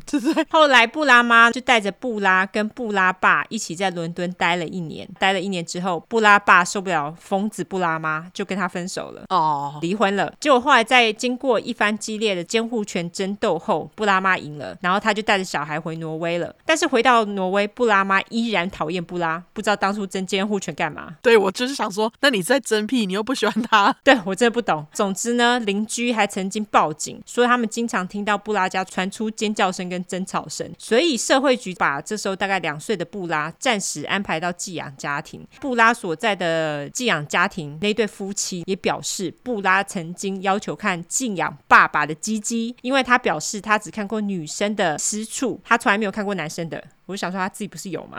他可能想要看成人鸡鸡。哦，OK，成人鸡鸡说的好对。所以呢，寄养夫妻就认为布拉有可能曾经遭受过性虐待。总之呢，布拉爸后来没多久也再婚了，而且他第二次婚姻明显的比第一次婚姻要稳定很多。嗯，所以布拉爸这个时候就想说要争回布拉的监护权，但是申请了多次，最后还是被拒绝了。所以他跟儿子的天伦之梦梦碎。我不知道为什么，一直到布拉四岁的时候呢，他已经接受了一年的心理评估。那在这一年下来的结果，社会局提出了两份报告，表示他们非常担忧布拉的心理状况。他们认为布拉在笑的时候呢，并不是因为真的开心，所以产生的情绪反应，而是因为周围环境所影响下的自动反应。也就是说，周围人笑，他就跟着笑。哦，意思就是说，你不知道这个小孩子到底是不是真的开心，因为从他的脸上你无法确定。那也因为如此呢，社会局对布拉妈的教养产生了很大疑问，而且还说布拉妈她会性化，也就是 sexualize 或者是物化。我觉得翻成物化可能会比较好。物化，嗯，对，我不知道你要怎么物化自己的小孩啦，而且还会跟布拉说一堆在他的年纪不应该听的事情，而且据说布拉妈还时不时会打布拉，回家去死。啊，他就很讨厌布拉。在报告当中还指出呢，布拉妈有边缘性人格障碍，而且是一个很难相处的人，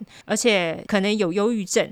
并且会把自己原始的性欲望投射在布拉的身上，嗯，社会局也因此觉得布拉妈根本就是不是一位适任的妈妈，建议要把布拉带离妈妈身边比较好。社会局提出了这样子的疑问，但是最奇怪的是，布拉还是没有因此被强制带离，还是继续跟布拉妈一起生活，而且他们后续当然也没有继续追踪，布拉就还是一直跟着布拉妈生活。虽然如此，布拉跟自己的继父还有姐姐，她的姐姐就是妈妈第一个小孩，他们就是一点都不亲。她跟布拉妈的关系也一直都不是很好。在布拉开始上学之后，布拉爸后来就再婚了。那他就跟继母搬到法国去了。布拉其实也经常会去法国探望他的爸爸，哦，但是一直到布拉十二岁的时候，布拉爸又再度与继母离婚了。这样，哦，那这样他还住在法国吗？他没有住在法国啊，他住在挪威。不是，我是说布拉爸。哦，他对他还是住在法国。 OK，根据学校的同学说，布拉是一个很聪明的人，他也比同年龄的人强壮。布拉也因此会帮助在学校被霸凌的同学这样子。虽然说布拉不善与人交，但是他在学校还算蛮受欢迎的。到了青春期，布拉十五岁的时候，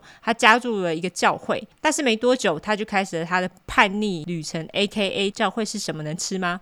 他在这个时候就加入了一群嘻哈团队，但就是要 rap 一下啊、 除此之外，还要到处涂鸦。 OK，据说布拉也非常擅长涂鸦啦，那他在这个时候成为了奥斯陆最多产的涂鸦艺术家之一耶。哈，是哦，没想到吧？你有找到他那个涂鸦吗？没有哎，哦，不知道好吧还在不在啊？涂鸦通常不会很久吧？对我的意思是说，搞不好他有自己拍照留下来干嘛的。那时候没有手机，应该没有吧？ 哦，靠呀，对对对对对，他很老了。对，但是得到这个职称当然也是伴随着高风险了。他在一九九五年，也就是十六岁的时候，警察就逮捕了布拉，但就是因为他涂鸦的关系嘛，对，那布拉爸据说这时候一知道儿子闯祸被抓，马上去切断跟他所有的联系，直接放生了。而且据说他们从此以后就再也没有见面了。但是布拉爸后来表示没有这回事，是布拉自己切断跟他的联系。嗯，就是好各吧说各话啦。不过布拉他也是觉得没差，因为他觉得自己跟家人的往来本来就不是非常的密切，所以他也无所谓，嗯这个时候呢，布拉也因为跟嘻哈圈的朋友吵了一架，他就离开了嘻哈圈，成为了孤独一匹狼，也就是你刚刚说的 loner，决定把焦点放在他个人的外表上面。他这个时候开始做各式训练，想要变成一名肌肉男，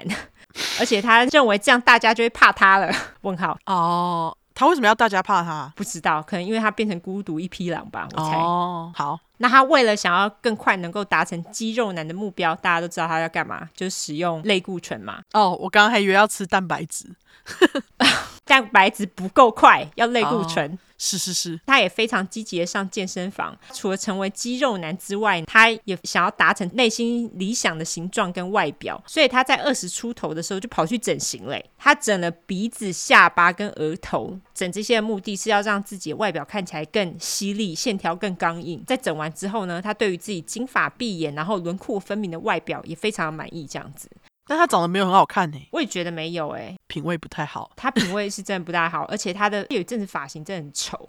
他不是秃头吗？他就是秃头，然后发型还怪怪的、啊，不知道为什么要留那种发型。好，他在二十五岁的时候呢，就决定跑去当兵。但是他当兵也不是说了就算，他想进去，人家还不想要他嘞。原因就是他在年轻的时候曾经因为涂鸦，然后被逮捕嘛，有犯罪的案底，所以他们就不让他进去了。布拉也非常北宋，但是他并没有表现出来，他就把这笔账默默的藏在心里。上升天蝎哦。我也这样觉得， 就安静的策划他的下一步。对啊，然而，在这个时候的布拉呢，对于父母的政治观点非常不以为然，因为布拉爸妈的政治观就是来自挪威最老的党派之一的工党的政治观，嗯，也就是我刚刚说的左交。布拉妈虽然从来没有参与过任何宣传女权主义的活动，也没有参与过任何政治活动哦，但是布拉还是觉得布拉妈太女权主义了啦，他是在笑哎、她就是因为她是极右派，嗯， 那有这样想法的布拉，当然受到挪威另外一个极右派的 Progress Party，也就是进步党的大受欢迎。哈，他们张开双臂接纳布拉，而且跟布拉保证，他们会致力把这些左翼党派推翻，并且把穆斯林通通赶出欧洲。挪威居然有这种智障党，哦，我跟你讲，我觉得挪威对于言论自由跟一些行为的忍受度，我觉得比美国高非常多。哎，哦等会你就知道为什么了。好等会好他的行为你会觉得非常脱序，可是我不知道为什么他们都觉得这样子 OK。总之，布拉他因为喜欢这个进步党的反移民政策，所以他也积极的参与他们的反移民活动。那等到布拉到了三十岁的时候，进步党对于移民的反对，那时候已经渐渐的变成了厌恶。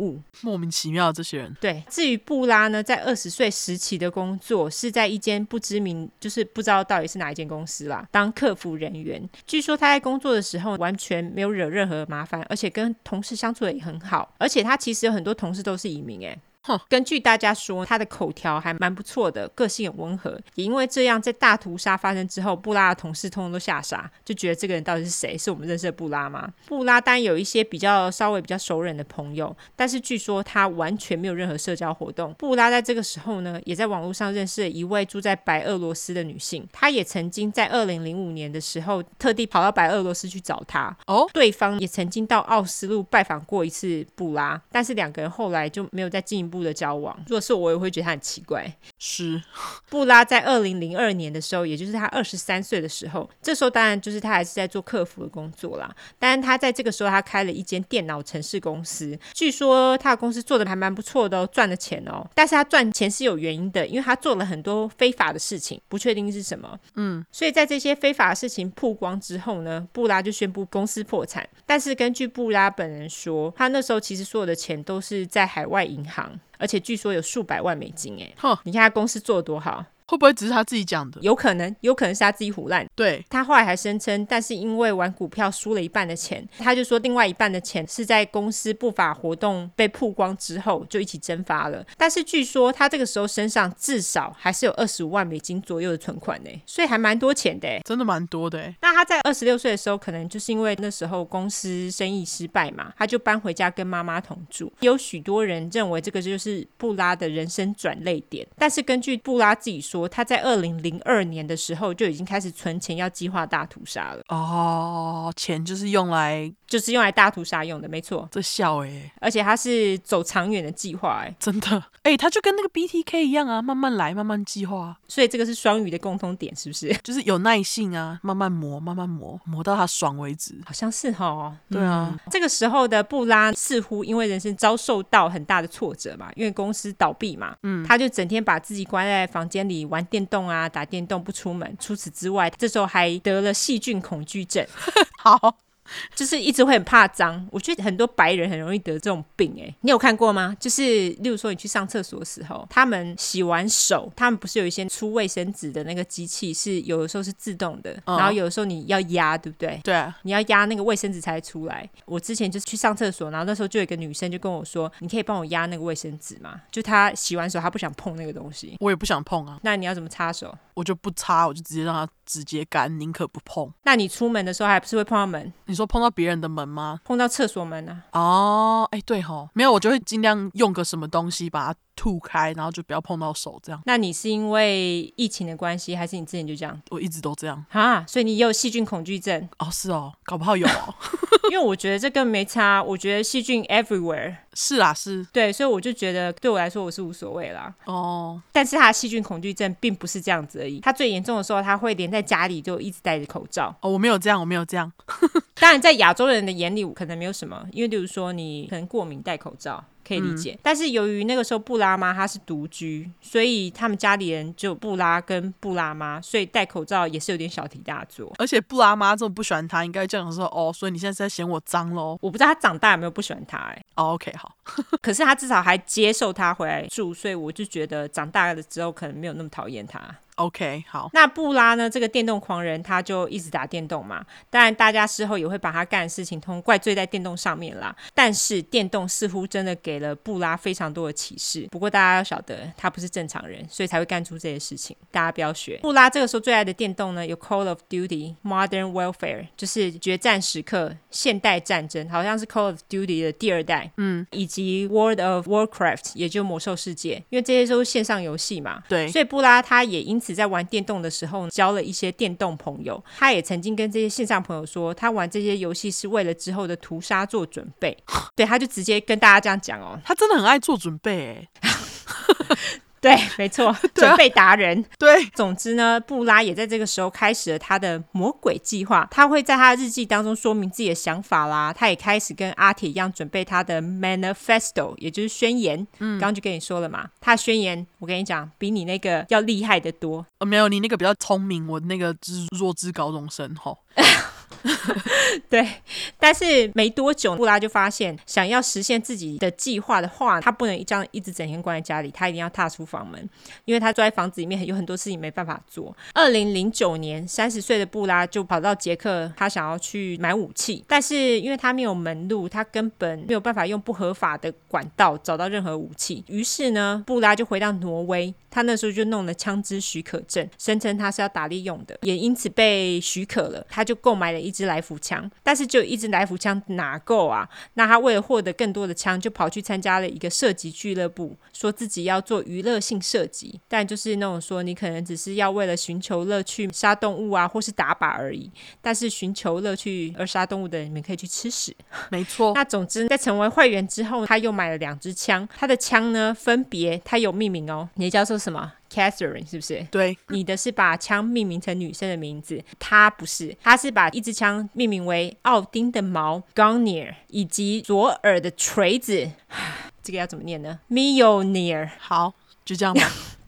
大家不 care，反正他就是用奥丁的矛跟索尔的锤子来命名他的两支枪，意思就是说我布拉就是挪威的守护者的意思啦。啊！我刚刚就在讲说，他故意用这两个神的武器来命名，就是自以为自以为自己是神的意思。对。 那二零一一年的春天，布拉就搬出了妈妈的住处，他自己跑到一个离奥斯陆北方约两个小时的农场居住。据说这个农场呢非常偏僻，与世隔绝，而且他还跟大家宣布我要成为一个农夫啦。 但是邻近的农夫们都觉得这个人其实有点怪怪的，因为很明显的布拉他穿着就是很大城市人的穿着，就是穿那种贵松松的衣服，很明显他是来自于城市，那说想要成为农夫，谁相信啊？那其实这些农夫的直觉也没错，因为布拉的确不是来当农夫种田的，他是为了他的计划做准备。小心翼翼的布拉，他还把农场中的一个谷仓的窗户都用木板给封起来了，所以这样子就没有任何人可以看到他到底在里面冲啥小。除此之外，他也积极地做体能训练，以期能够达到自己的体能最佳状况。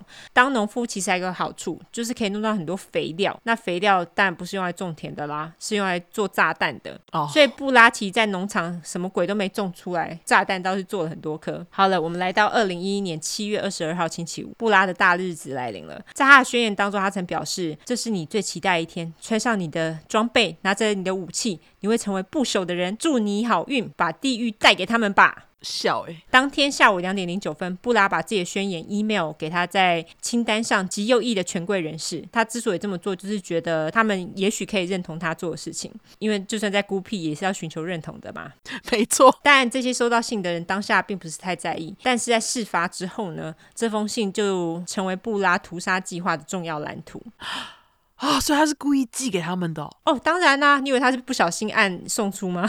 没有啊，我以为他只是想要寻求认同，就是我以为这不在他的计划内，你懂我意思吗？这当然在他的计划内，他所有的事情都在他的计划内，包括他被抓。啊好细心的双鱼座、 哦，对，没错。下午三点左右，布拉就开了杀人犯最爱的箱型车，停在政府办公大楼外面。接着，他就平静地走到离箱型车不远处的另外一台箱型车内，开着车子往北边走。三点二十六分，在箱型车内的九百公斤的炸弹就这样爆炸了，九百公斤诶、哎所以这么多炸弹，当然威力大的惊人嘛。对，那他们也造成了奥斯陆城内一片震惊跟恐慌。当然，炸弹所在的区域基本上就是被毁了啦。这时候就是一堆消防车、救护车紧急进入这一区救人灭火。据说这时候的奥斯陆看起来就像是世界末日一样，媒体也纷纷赶到现场记录这恐怖的一刻。那在这个爆炸当中，有八个人上身，然后大概两百个人轻重伤。挪威从来都没有遭受过恐怖攻击，所以当下其实挪威政府跟警察有一点不知道怎么反应。警察虽然就是把所有的人都撤离了奥斯陆，但是他们并没有封锁奥斯陆这个城市，所以想当然尔，这对布拉非常有利嘛，他就轻轻松松的逃出了奥斯陆。在这个时候的首相呢，Jens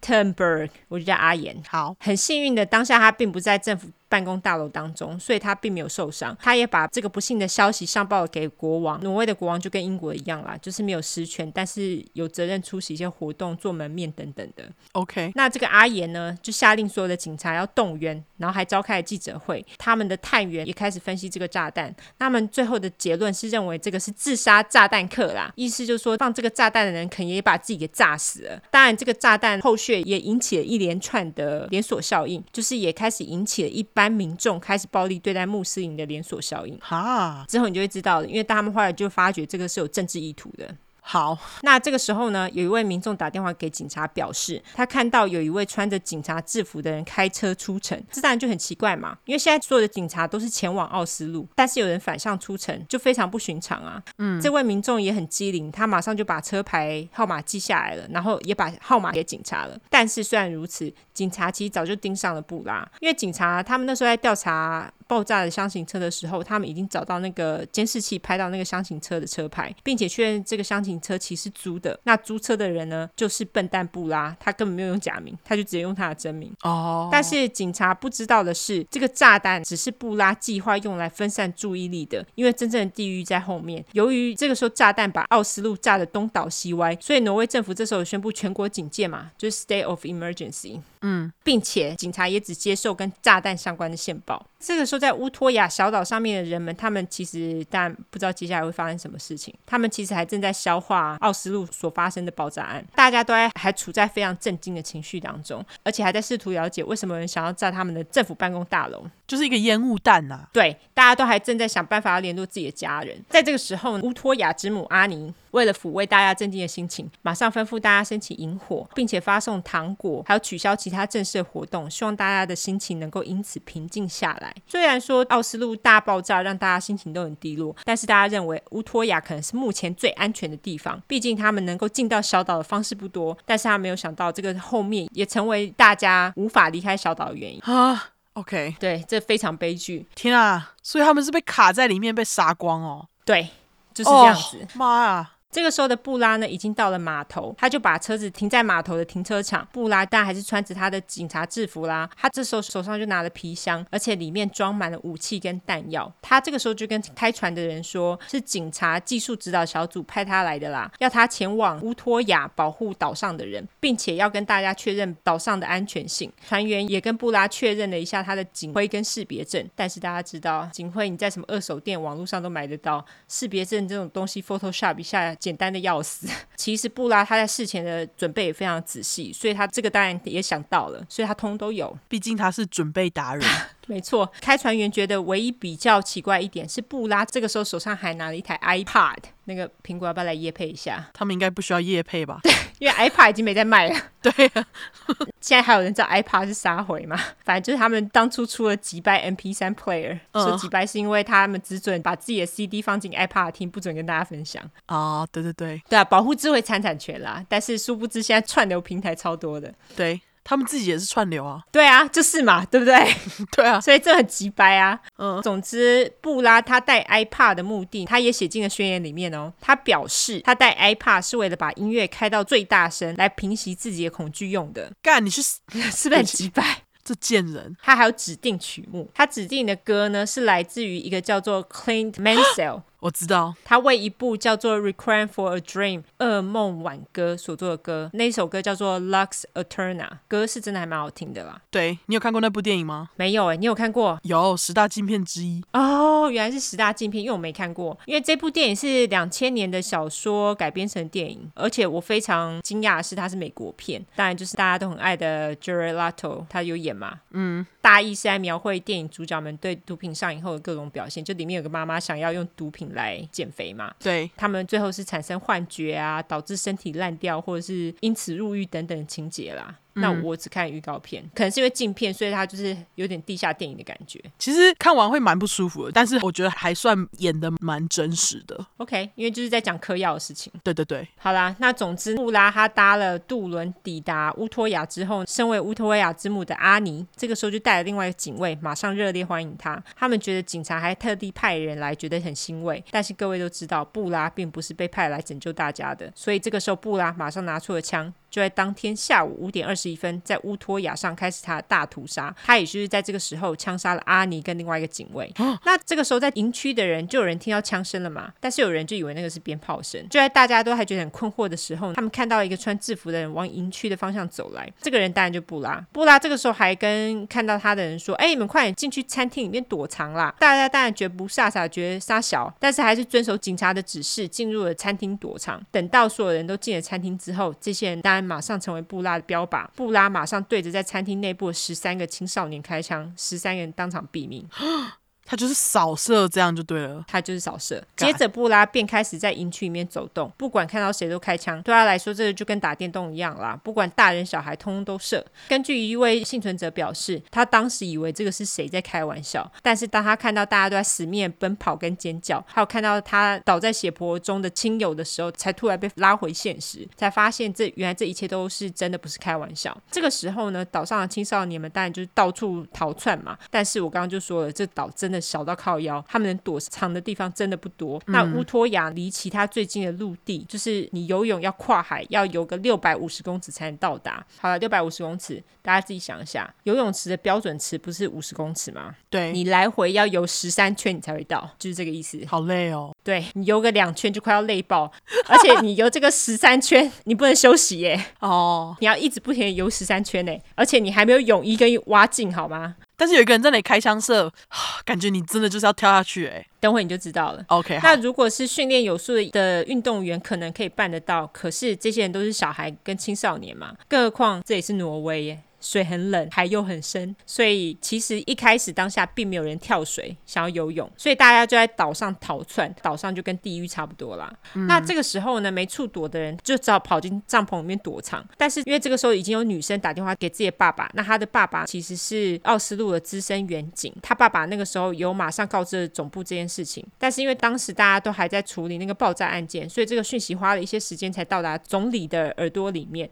那等到警察知道这个消息之后，他们才知道事情的严重性。这个时候，也有一些父母已经知道自己的小孩就是在岛上到处被射杀的事情，着急的父母就打电话给自己的小孩，电话铃声大作。那布拉呢，听到铃声就一个一个打开帐篷，朝里面的人开枪，妈呀，超级噩梦哎、超级哈、这真的是他真的是死神。哦那这个时候呢，有许多被射倒在地的人，就跟我们之前在科伦拜大屠杀当中讲过的，他们就是装死，完全不敢起来走动。其实布拉还很急巴，他走路走一走也会朝某些尸体再开枪。那这个时候呢，我刚刚就说了，唯一能够离开乌托亚的方式就是搭渡轮。渡轮一次最多可以容纳六十个人，但是在大屠杀正式开始之前，渡轮已经提早离开了，而且那时候船上只载了九个人。总之呢，警察他们收到这个消息之后，他们后来也马上就发现奥斯陆的爆炸案跟乌托亚的枪击案件是有关联的，而且他们也发现动机应该跟政治有关，而且不管这个罪犯是谁，他就是一个讨厌工党的人。 o k 之前就说了，警察在监视器当中早就发现布拉就是租这个箱型车的人嘛。对他们后来也发现了布拉的宣言，而且布拉在炸弹爆炸前的一个小时就已经其实把宣言放上网路供大家阅读了。布拉的宣言也有标题哦，就跟阿铁一样，布拉的标题是“二零八三 A European Declaration of Independence”，意思就是二零八三一个欧洲人的独立宣言。 OK，布拉在宣言当中批判左派允许穆斯林进入挪威，他认为穆斯林将在二十年之内控制整个欧洲。问号，所以他认为必须要做些什么来防止这些事情的发生。他也表示他不想也不会忍受穆斯林统治欧洲的。除此之外呢，他还在 YouTube 上面上传了一支影片，说明他的攻击计划，而且表明他的动机，还说了为什么讨厌多种族文化啦，还说那个在奥斯陆的炸弹是为了要杀现在的挪威领导人，就是总理啦。嗯，至于乌托亚的枪击事件，则是他的得意之作。他想要攻击这些人最痛的地方，也就是他们的小孩，A K A 未来的领导者，他想要把他们通通杀光，斩草除根。就是这怎样么不。去死啊？这人 那在乌托亚岛上乱射了三十分钟之后，布拉拿了其中一个死者的手机打电话给警察，他声音很平静哦，他说：“嗨，我是挪威人抗共运动的指挥官布拉， 还给自己一个头衔意思。”他说：“我现在在乌托亚上，我想要投降。”那警察听到，但就吓到啊！但是就在他们想要跟布拉继续沟通，问他更多细节的时候，布拉就把电话给挂了。但是据布拉本人自己说，他后来还打了十几通电话，不知道为什么打不通。在布拉的宣言当中，他自己也提到，他打给警察谈给赎金放人质，是为了想要帮自己争取更多时间，但是他并没有打算要停止大屠杀。以意思就是说，这个也是在他计划当中啦。这个时候，岛上所有人当然都很绝望啊。这时候就有人跳进了一艘破旧小船，就是想要划离乌托亚岛。那有的人呢，这时候也跳进了水里，他们觉得在岛上也是一死不如游泳一搏，搞不好有生存的机会。但是穿着衣服跟鞋子就很重，很难游，所以有的人游了一下就觉得自己快要被淹死了，然后就只好再游回岛上。啊，重点是布拉当然也马上就看到这些想要游泳逃走的人，有一些本来想说有机会逃跑的人，也就这样被布拉射死了。布拉说他要杀死所有马克思主义的人啦，那我欢迎他去中国啊！真的就这些人根本超无辜的好吗？非常。这个时候呢，有一个叫做 Andrew Buckner 的十六岁男孩，我就叫阿准。他也就是第一个被射死的警卫的小孩阿准，其实就是其中一个跳下水准备要游泳逃跑，然后又游一半回来乌托亚岛的其中一个人。他回到乌托亚之后，他当然就是拼命咳嗽把水咳出来，结果他咳完之后就发现布拉站在自己的面前。死神！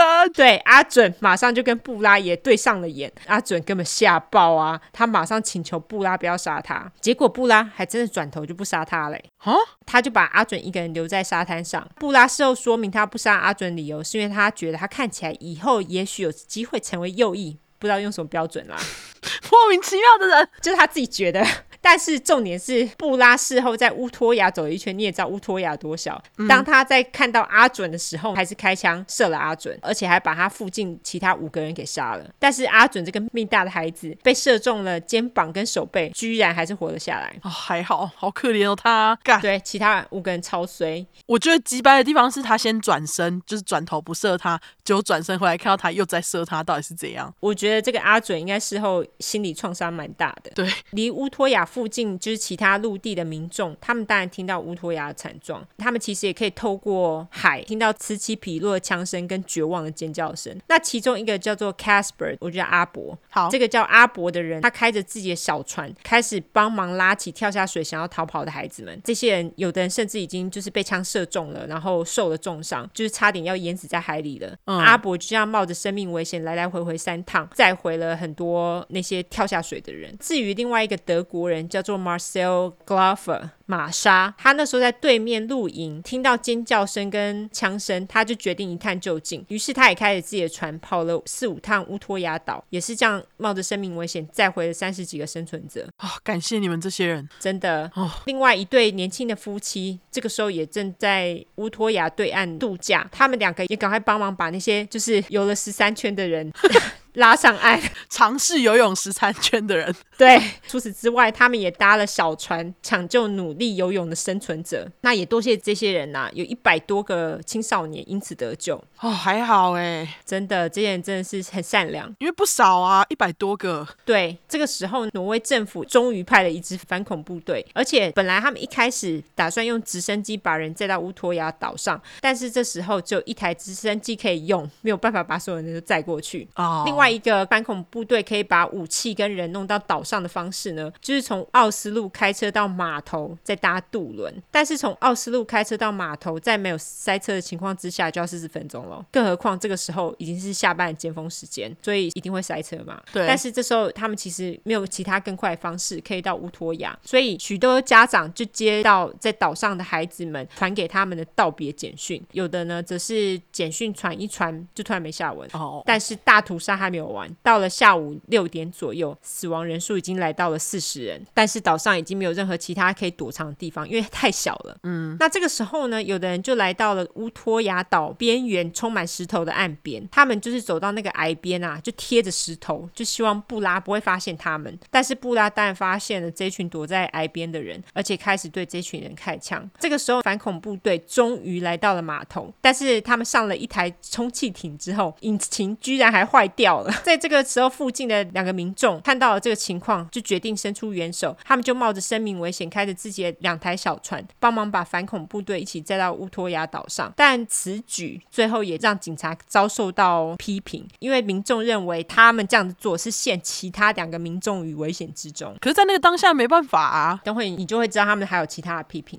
OK，在这个时候呢，有一群朋友躲在泵房，这个泵呢是上面一个石头石，下面一个水， 好，英文是 pump house，就是那种把水送给各个建筑物的地方啦，就是有水压机之类的。竟然有这种东西，pump house。有，其实你们 building 应该也有。哦，好，总之呢，这群人就是想说躲在这边就安全了。这个时候，他们看到有一个警察走向他们，而且警察还跟他们说：“哎、啊，一切都没事了啦。”而且这个警察还跟他们说：“你们要靠在一起躲好才安全哦。”就在这个时候，这群人松了一口气，照着警察的话做的时候，警察就对一行人开枪，把他们全部都射死了。但这个人就不是警察，他就是布拉。嗯布拉在这个小屋里面杀死了十四个青少年。这个时候呢，反恐部队终于分成两队进入了乌托亚，他们分别从岛的西边跟南边进入乌托亚。他们在六点二十五分的时候抵达，而且布拉其实也不难找，因为他就是一直开枪，你只要循着枪声就好了嘛。嗯，六点二十六分，警察再度接到布拉的电话的后一刻，反恐小队就找到布拉了。那这个时候的布拉在岛南方靠近水边的林子里面，反恐部队的人找到布拉之后，指挥官就对布拉大喊，要他停止射击，并且把枪放下。布拉一开始当然就不配合嘛，于是指挥官就表示他们要对他开枪喽。就在啊指挥官指示其他人要对他开枪之前，他就投降了。干，要是我就射他。你知道这是挪威哦，好了好，在警察抵达乌托亚之后呢，他们遇到了一群青少年。这些青少年一看到他们，就一直哭着向他们求饶，因为他们以为这些反恐小队是假警察，所以就是整个创伤症候群啦，超可怜。超可怜。乌托亚岛终于恢复了平静，但是岛上就是炼狱，因为到处血流成河，尸体遍布。在这个时候，媒体也搭了直升机到乌托亚岛上空，录下了布拉屠杀的最后一刻跟布拉被抓的样子。这整个屠杀过程呢，约一个半小时，很久哎、超久，所以布拉在乌托亚岛上总共杀了六十九个人，有许多人就像躲在那个泵房里面的一群人一样，就直接一群人被屠杀的。那大家的尸体蛋就是堆在一起这样子，就画面很凄惨，非常惊人。嗯，这次的枪击案也约有一百一十个人受伤，那有八十五个人是受了重伤。据说布拉至少开了一百六十枪，而且他还剩下一堆子弹。布拉他所用的子弹非常要命，是不是就是你之前说的 Hollow Point 空心子弹？我好像没有说过 Hollow Point，但是你继续说。 OK，Hollow、Point 这种空心子弹，它的杀伤力非常的强。也就是说，如果你中枪了，你的子弹会碎裂在你的伤口里面，非常的难清理。其中一个青少年叫做 Vilia Hansen。小汉他的生存力非常的强。小汉呢、他是在头部中弹之后，他不止头部中弹，他其他身体也有中弹，而且连手指也被打断了。 但是他在中弹之后呢，就觉得不逃不行。他中弹之后还继续跑，而且他还摸了从头上流下来的东西，发现居然是他的脑浆。妈呀，但是据说这个求生意志力超强的男孩最终也活了下来，但是据说他到现在都还有子弹留在他的脑子里面，他的眼睛也因此失明了一只。这个时候电话声也是此起彼落啦，就是因为很多死者父母都想要确认自己的小孩到底有没有逃过一劫。是当然，整个屠杀最让人震惊的就是受害者的年纪都非常的小，因为都说了是青少年的夏令营嘛，所以有很多人都是在十八岁以下。那年纪最小的呢，才刚满十四岁。哦，这一群小孩子，其实他们都是对未来充满希望、想要改变世界的人。在乌托亚对岸的幸存者们，也因为枪击事件，就是那些被救的，有没有被拉上来的那些人，他们都因为枪击事件非常的震惊。如果有人受伤，也是马上送医急救。警察这个时候也开始尽快在乌托亚巡视，就是检视死者跟看看有没有其他的幸存者。在对岸的一间饭店就成为受害者家属的聚集地，大家每个人都是希望他们的孩子能够从那个载着幸存者的巴士上走出来。当然，在这场大屠杀当中，挪威人最不满的就是警察的反应速度。他们觉得警察真的实在太慢了，居然让他在岛上屠杀了一个半小时。他们认为，如果警察能够更快速的抵达乌托亚，也许可以避免更多人被杀害。警察当然也是赶快解释说：“哦，我们已经很快啦。”他们也非常迅速的确认了那个枪者的身份啊。他们还解释说，因为炸弹的关系，所以也消耗了很多警力，所以他们就是蜡烛两头烧啦。但是他们这时候也被批判一点，就是为什么连记者都能找到直升机，你们却没有办法再多派直升机到乌托亚去？哦，对了，是除此之外呢，警察也曾经误抓了一个叫做 Anzer d u k e 这不会念嘞、欸、，Anzer d u k e Cave d u 好 Cave 就这样吧。 Answer Dual Cave，十七岁的生存者，我叫阿热。警察那时候认为阿热是布拉的同伙，因为他的发型跟证件照上的不一样，而且阿热这个虽小，他其实在小时候就经历过大屠杀了，哈，就是一个虽小，所以他对乌托亚大屠杀反应跟其他人不一样，他就异常冷静，不哭不尖叫，也因此导致警察怀疑他的身份。那阿热被抓之后呢，警察就把他全身脱光，然后丢进监牢里面，而且在没有律师跟监护人情况之下咨询阿热，他们也不准他联络他的父母。阿热就这样被警察羁押十七个小时，阿热的家人当然就以为他死了嘛，因为都完全没有联络嘛。嗯，后来警察才发现阿热根本就跟布拉无关，所以才把他给释放了。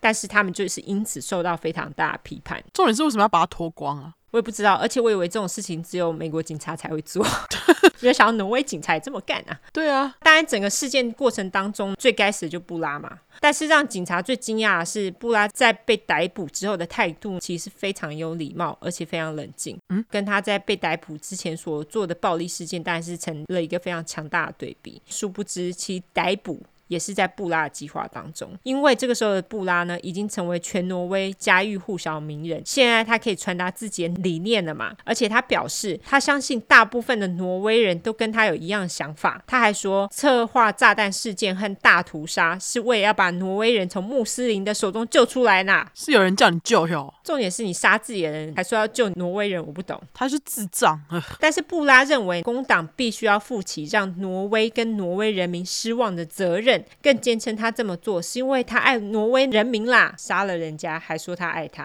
是不是很鸡掰？对啊，在布拉的身份公布之后，当然整个挪威都非常的震惊，因为布拉其实是一个接受过高等教育、出生于挪威中产阶级家庭的普通人。所以我认识布拉的同学跟朋友们都非常傻眼，因为他们觉得他就是一个正常三十二岁男性，只有轻微的非暴力犯罪史。你看他被抓，一个是涂鸦嘛，然后一个是公司做非法的事情，都跟暴力无关啊，也没有人想到他会犯下如此暴力的罪行。在事发后的两周呢，警察带着布拉回到乌托亚岛，要他把七月二十二日发生的事情交代清楚。布拉那时候也是一副轻松的跟警察表示他当天是从哪边开始的，然后还交代整个事情过程，而且他整个过程完全没有一丝的回忆，还很得意哦。啊这贱人，诶，他就跟那个 BTK 在叙述的时候一样啊，得意洋洋，没错，得意洋洋，而且嘴巴关不住，哦，想甩他巴掌，他就是 BTK 版的 Spree Killer。对，总之呢，布拉在开庭之前，他也被送去做心理评估。但是大家听了这么多块粗块，都知道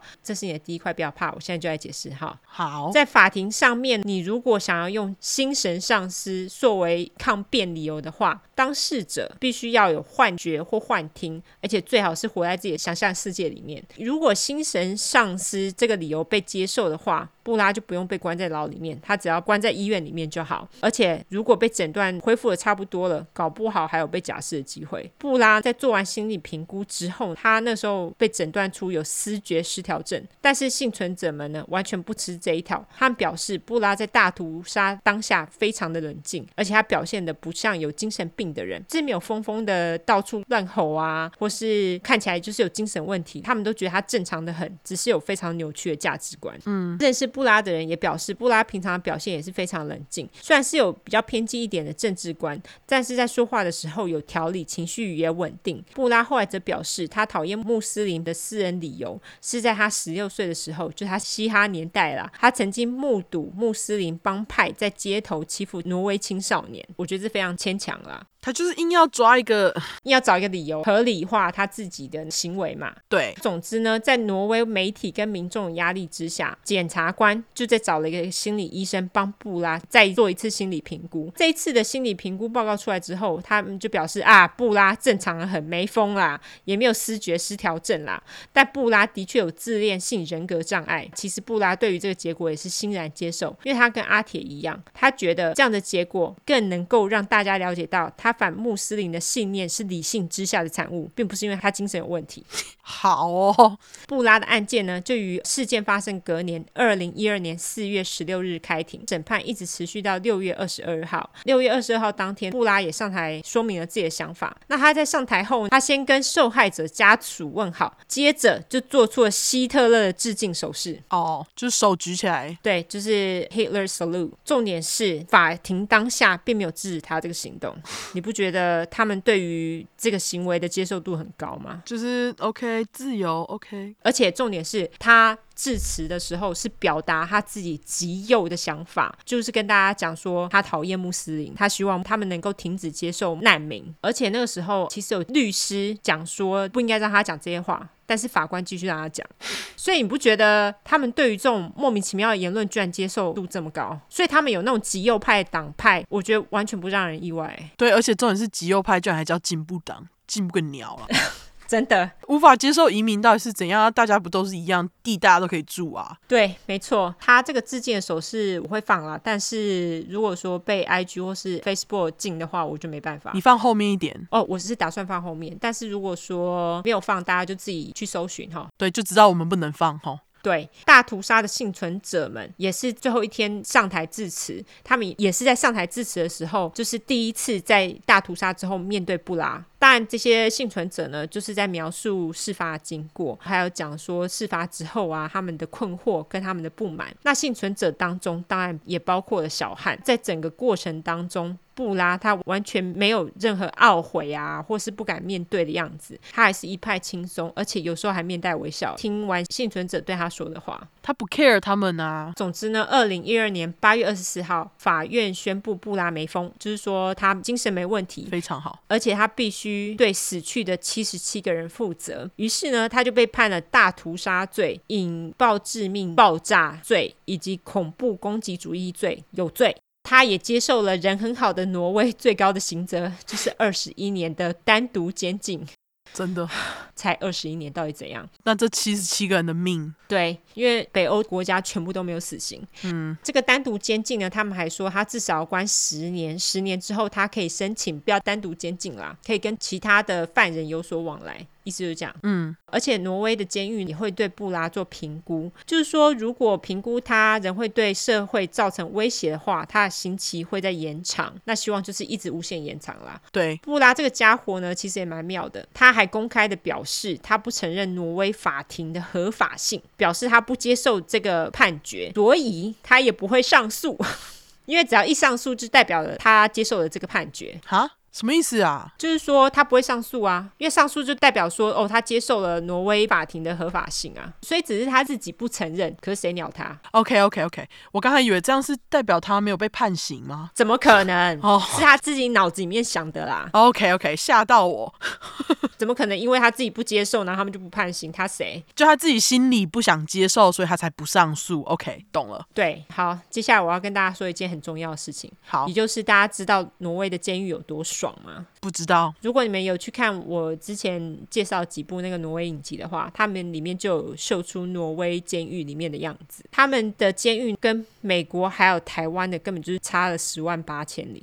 他们的监狱就是一个你不能走出去的爽爽高级宿舍。而且还免房租。当然啦、啊监狱你不管在哪里都免房租啦。对啊对，那布拉这个混蛋，他就是自己爽爽的被关在一间三人房，而且他有自己的卧室跟浴室，还可以看电视跟使用电脑，但是不能使用网络啦。而且他们还会提供他咖啡跟茶，怎么那么爽啊？超爽的好不好？那看管他的狱卒也是有特别训练过的啦，因为他是一个极危险的人嘛。嗯，而且他这么爽也就算了。二零一六年，布拉他这个不承认挪威法庭的混蛋。居然提出抗议，他说单独监禁不人道啦，违反他的人权。而且虽然他的朋友跟家人都可以来看他，但是大家都知道他其实没朋友。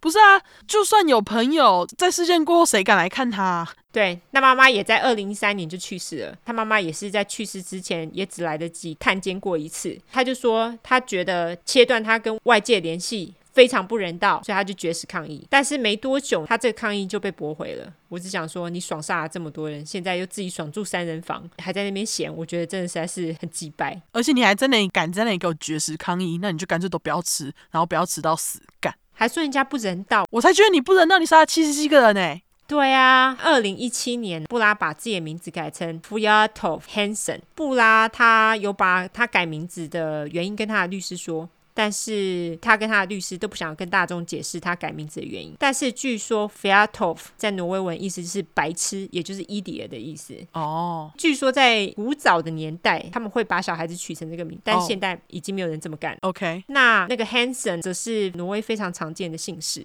布拉一直到现在都没有表示过他的悔意，而且他还曾经表示，他所做的那些事情呢，其实是非常难执行的。但是他说这些行为都是必要的，而且还说一百年后就会有人把他当成英雄了啦，都你说就好啦。在乌托亚岛上，挪威人也建了一个纪念碑，但他们的纪念碑也非常挪威。就是一个不锈钢制的大圈圈，圈圈上呢用镂空的方式写下来受害者的姓名，姓名也会因为透光性的关系，在白天的时候会发光发亮，就是极简，然后又很庄重的纪念碑。嗯，乌托亚也一直到二零一五年才继续开放青少年夏令营。到底是 谁敢再上那个岛？真的诶，我觉得当初的幸存者应该都不敢的啦。对啊，最后我来介绍一下电影，这部电影就是由快点来夜配的 Netflix 二零一八年所出的 July Twenty Second，也就是七月二十二日。事件发生的那一天啊，主角是我一开头介绍的《诸神的黄昏》里面的主角的弟弟。哦我很喜欢他啦，因好为他在里面就是演洛基嘛。这部电影呢，我比较惊讶的是他全程讲英文诶、哈它里面的演员都是挪威人，可他们全部都讲英文。哦，我喜欢挪威影集，还有一个我很喜欢的地方，就是他们的英语配音啊，因为常常有时候那种英语配音都是他们另外找演员来配的嘛。嗯，但是挪威影集里面的英语配音全部都是他们原本的演员去配的欸。哦，他们英语很好哎、对，但是有人的英语还是有那个很重的挪威腔啊。哦 OK OK，但是你就会觉得，哎，英语配音，那我这样看英语好像也 OK，就是这样。嗯，原来如此。所以像这部电影里面，他们所有人都讲英文，而且他们连那个什么就显示的那些资料全部都是英文诶。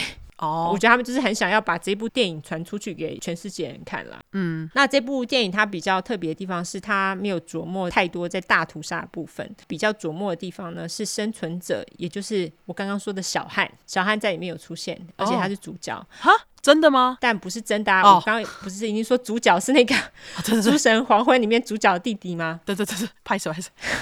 是他，他是演小汉。 OK，他们也就在讲小汉的心境跟挣扎的过程，还有辩方律师，也就是帮布拉做抗辩的律师的心境。那有些地方呢，跟事实当然会有一点点出入啦，因为是电影嘛，所以他们做了些跟动也是可以理解的。但是整体来说，它还是非常贴近事实发生的情况，大家可以看看。我觉得就是蛮动人的电影，我就看了还有哭，因为我觉得非常真实，好，我等一下不是今天晚上马上来看。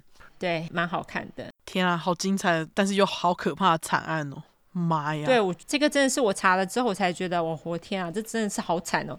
我觉得死亡人数真的超级高，这真的是大屠杀、欸。对啊，挪威他们好像似乎有针对这件事情，有去加强了警察的一些装备啊，还有一些部署之类的，做一些之后的行动计划。而且你知道这种事情啊，就是跟你刚刚说的那个智障大屠杀一样，有很多人会对于那个杀人犯。他们会有一种崇拜的心态，嗯导致于他们做出相同的事情。当然，这件事情也的确后面有导致其他人做出类似的事情，但是并没有造成这么大的伤害。 ，OK。如果以后有机会再讲其他的。你刚刚说是他是在二零零二年还是零三年就开始计划了，是不是？呃，他自称二零零二年就开始，妈呀，这是一个计划了将近要十年的大屠杀哎、对，而且他现在还活着，哎，好北宋哦， 北宋的是搞不好他牢房还比我家大，干去死！搞不好他这是住在高级监狱里面，我没有骗你， 想到就觉得很想杀他。搞不好比很多人住的地方都还要好。 我觉得他就是幸运住在挪威，因为他要是在美国那个当下，他早就被警察射了。哦，这是真的，因为那时候阿汤有这样讲，他就说如果是在美国，他早就被射了，他早就死了，没人再理你的。这是真的。谁会让他在杀了这么多小孩子之后活下来啊？对，而且只被判了二十一年，到底是啥回？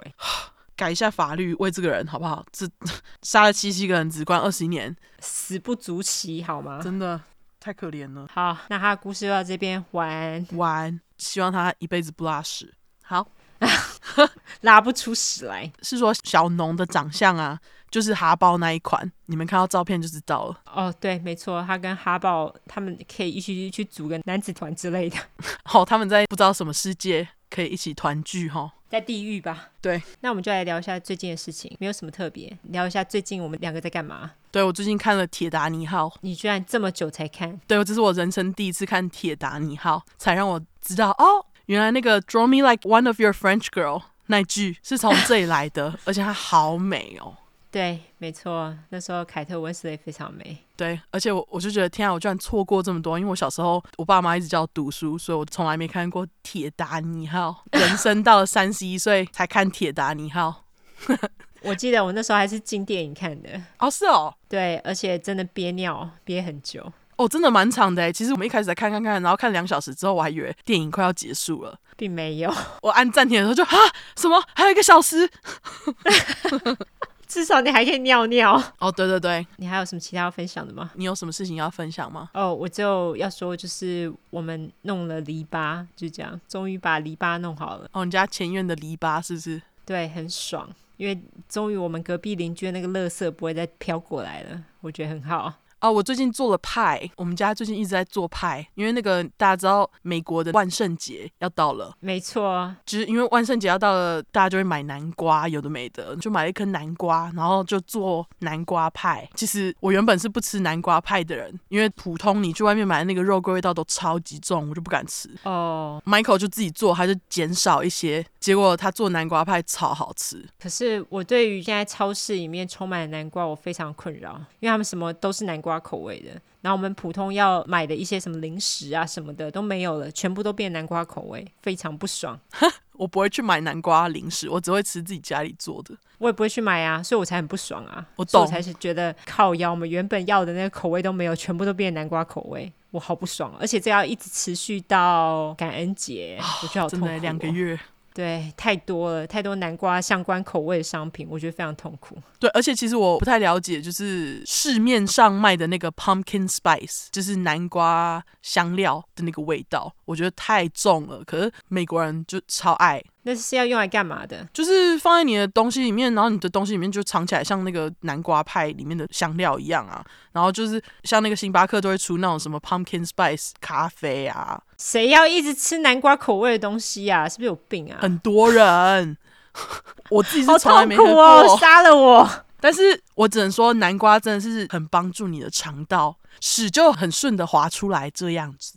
哦，我妈还蛮喜欢吃南瓜的，但是我是不排斥吃南瓜，但是哦我觉得什么东西都给我南瓜口味，我觉得太痛苦了。对，就是我不要全部都南瓜，我只要一样有南瓜。对我懂，对，就是我想要吃的时候我去弄就好，我不需要什么东西提醒我。我们现在有很多南瓜， 对。然后我最近就开始重拾 Pokemon Go，这个已经时代眼泪的电动，对我其实已经把它丢下来很久，然后最近不知道为什么就又把它重拾起来，就想说就是这样，我就可以出去外面走一下路，滑一下那个 Stop。哦，因为关在家里太久了。对对对，就是出去走路，还有一件事情可以做。你有弄回自己原本的账号吗？哦，有啊有啊，因为它不是连着你的那个 Gmail 吗？一开始办的时候。我根本不记得一开始办我到底是用什么，所以完全找不回我原本的账号。一开始办，要是你是在最早时期创的话，那当时只有 Gmail 可以用，所以你不妨尝试你各种 Gmail 的账号登录。哦，OK，我也是上个礼拜再下载一次，我们不知道为什么突然想说要下载一下，可是后来因为我事情实在是靠腰多，我没有时间去玩那个鬼东西，所以我后来又把它给删了我。觉得那个只有我在走出门的时候我才会玩它，在家根本不会玩，可是我很少出门啊，我都在家。 好吧？ 我就是用这个来强迫自己出去走一下路，因为我我是在家工作嘛，所以感觉就是经常关在家，还是要有个东西让我出去走路。听起来很可悲，但是自己出去走路真的很无聊。可是因为你是公寓啊，你跟我们住在 house 里面不一样，而且你大部分都是自己一个人在家，我跟我老公两个人都在家，对，所以你自己在家的确是还蛮孤单的。对我只有猫。有猫也 OK 啦，可是一直这样子会生病。 没错，所以我就下载了宝可梦。好，那祝你赶快升级。 你知道昨天啊，我在那里跟 Michael 说，那个我的宝可梦都没朋友，然后 我说我唯一的朋友是你， 就他，然后他就说，那不然你就叫尤安达玩，然后我就说，尤安达怎么可能会玩游戏？你不要叫我去苛求他好不好？就你今天早上跟我讲说你去下载，让我超意外的。可是我第二天就删 了。哦，好。因为，那时候我跟阿汤，我们两个也，我们想说重温一下我们刚刚交往的时候的时光，就到处去抓那个宝可梦我们也是哎、 欸好巧哦，我们就是上礼拜下载，后来下载第二天，我就跟他说，我觉得我真的没有时间玩，我就把它给删了。那他们就说，好吧，那我也来把它给删了，因为他觉得我不跟他一起玩就很无趣。那 Thomas 把它下载回来，然后我就我跟他就可以互送礼物，我就有另外一个朋友了。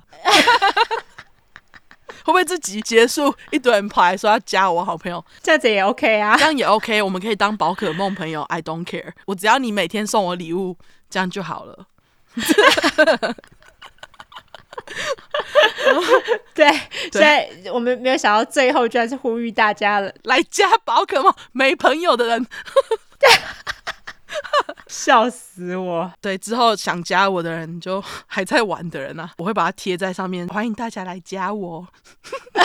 好卑微哦，我要笑死我，会不会瞬间那个朋友爆满？这样子也不错啊。这样很好啊，我就可以天天收到一堆礼物。没错，对。哦，最近呢、就因为那个我们夜配的东西，那个派，然后我自己就也开始做咸派，所以大家在台湾赶快去吃，没错，赶快去吃吧。对，帮他们支持一下，因为他们现在就是刚开始嘛，对不对？对，没错，而且他们的东西真的很好吃，所以大家赶快去支持一下。对对最对，后再帮他们最后广告一下，对，吃过的人都说用料很实在，没错，棒棒，好吃，所以大家不用担心，我们乱推，我们不会乱推，最讨厌乱推，吼。没错。好啦，那我们最后就这样来社交软体一下吧。我们的社交软体的话，就是出来的出，尸块的块，没错，就是尸体那个尸，对，后面就是 True Crime T R U E C R I M E。如果你只想搜寻英文的话呢，就是两次 True Crime T R U E C R I M E T R U E C R I M E。如果喜欢我们的话呢，五星订阅加评论，再帮我们拉下线。更喜欢我们的话，麻烦投内好吗？大家下线拉起来，投内投起来。好，好，那就这样喽，大家拜拜。大家拜拜。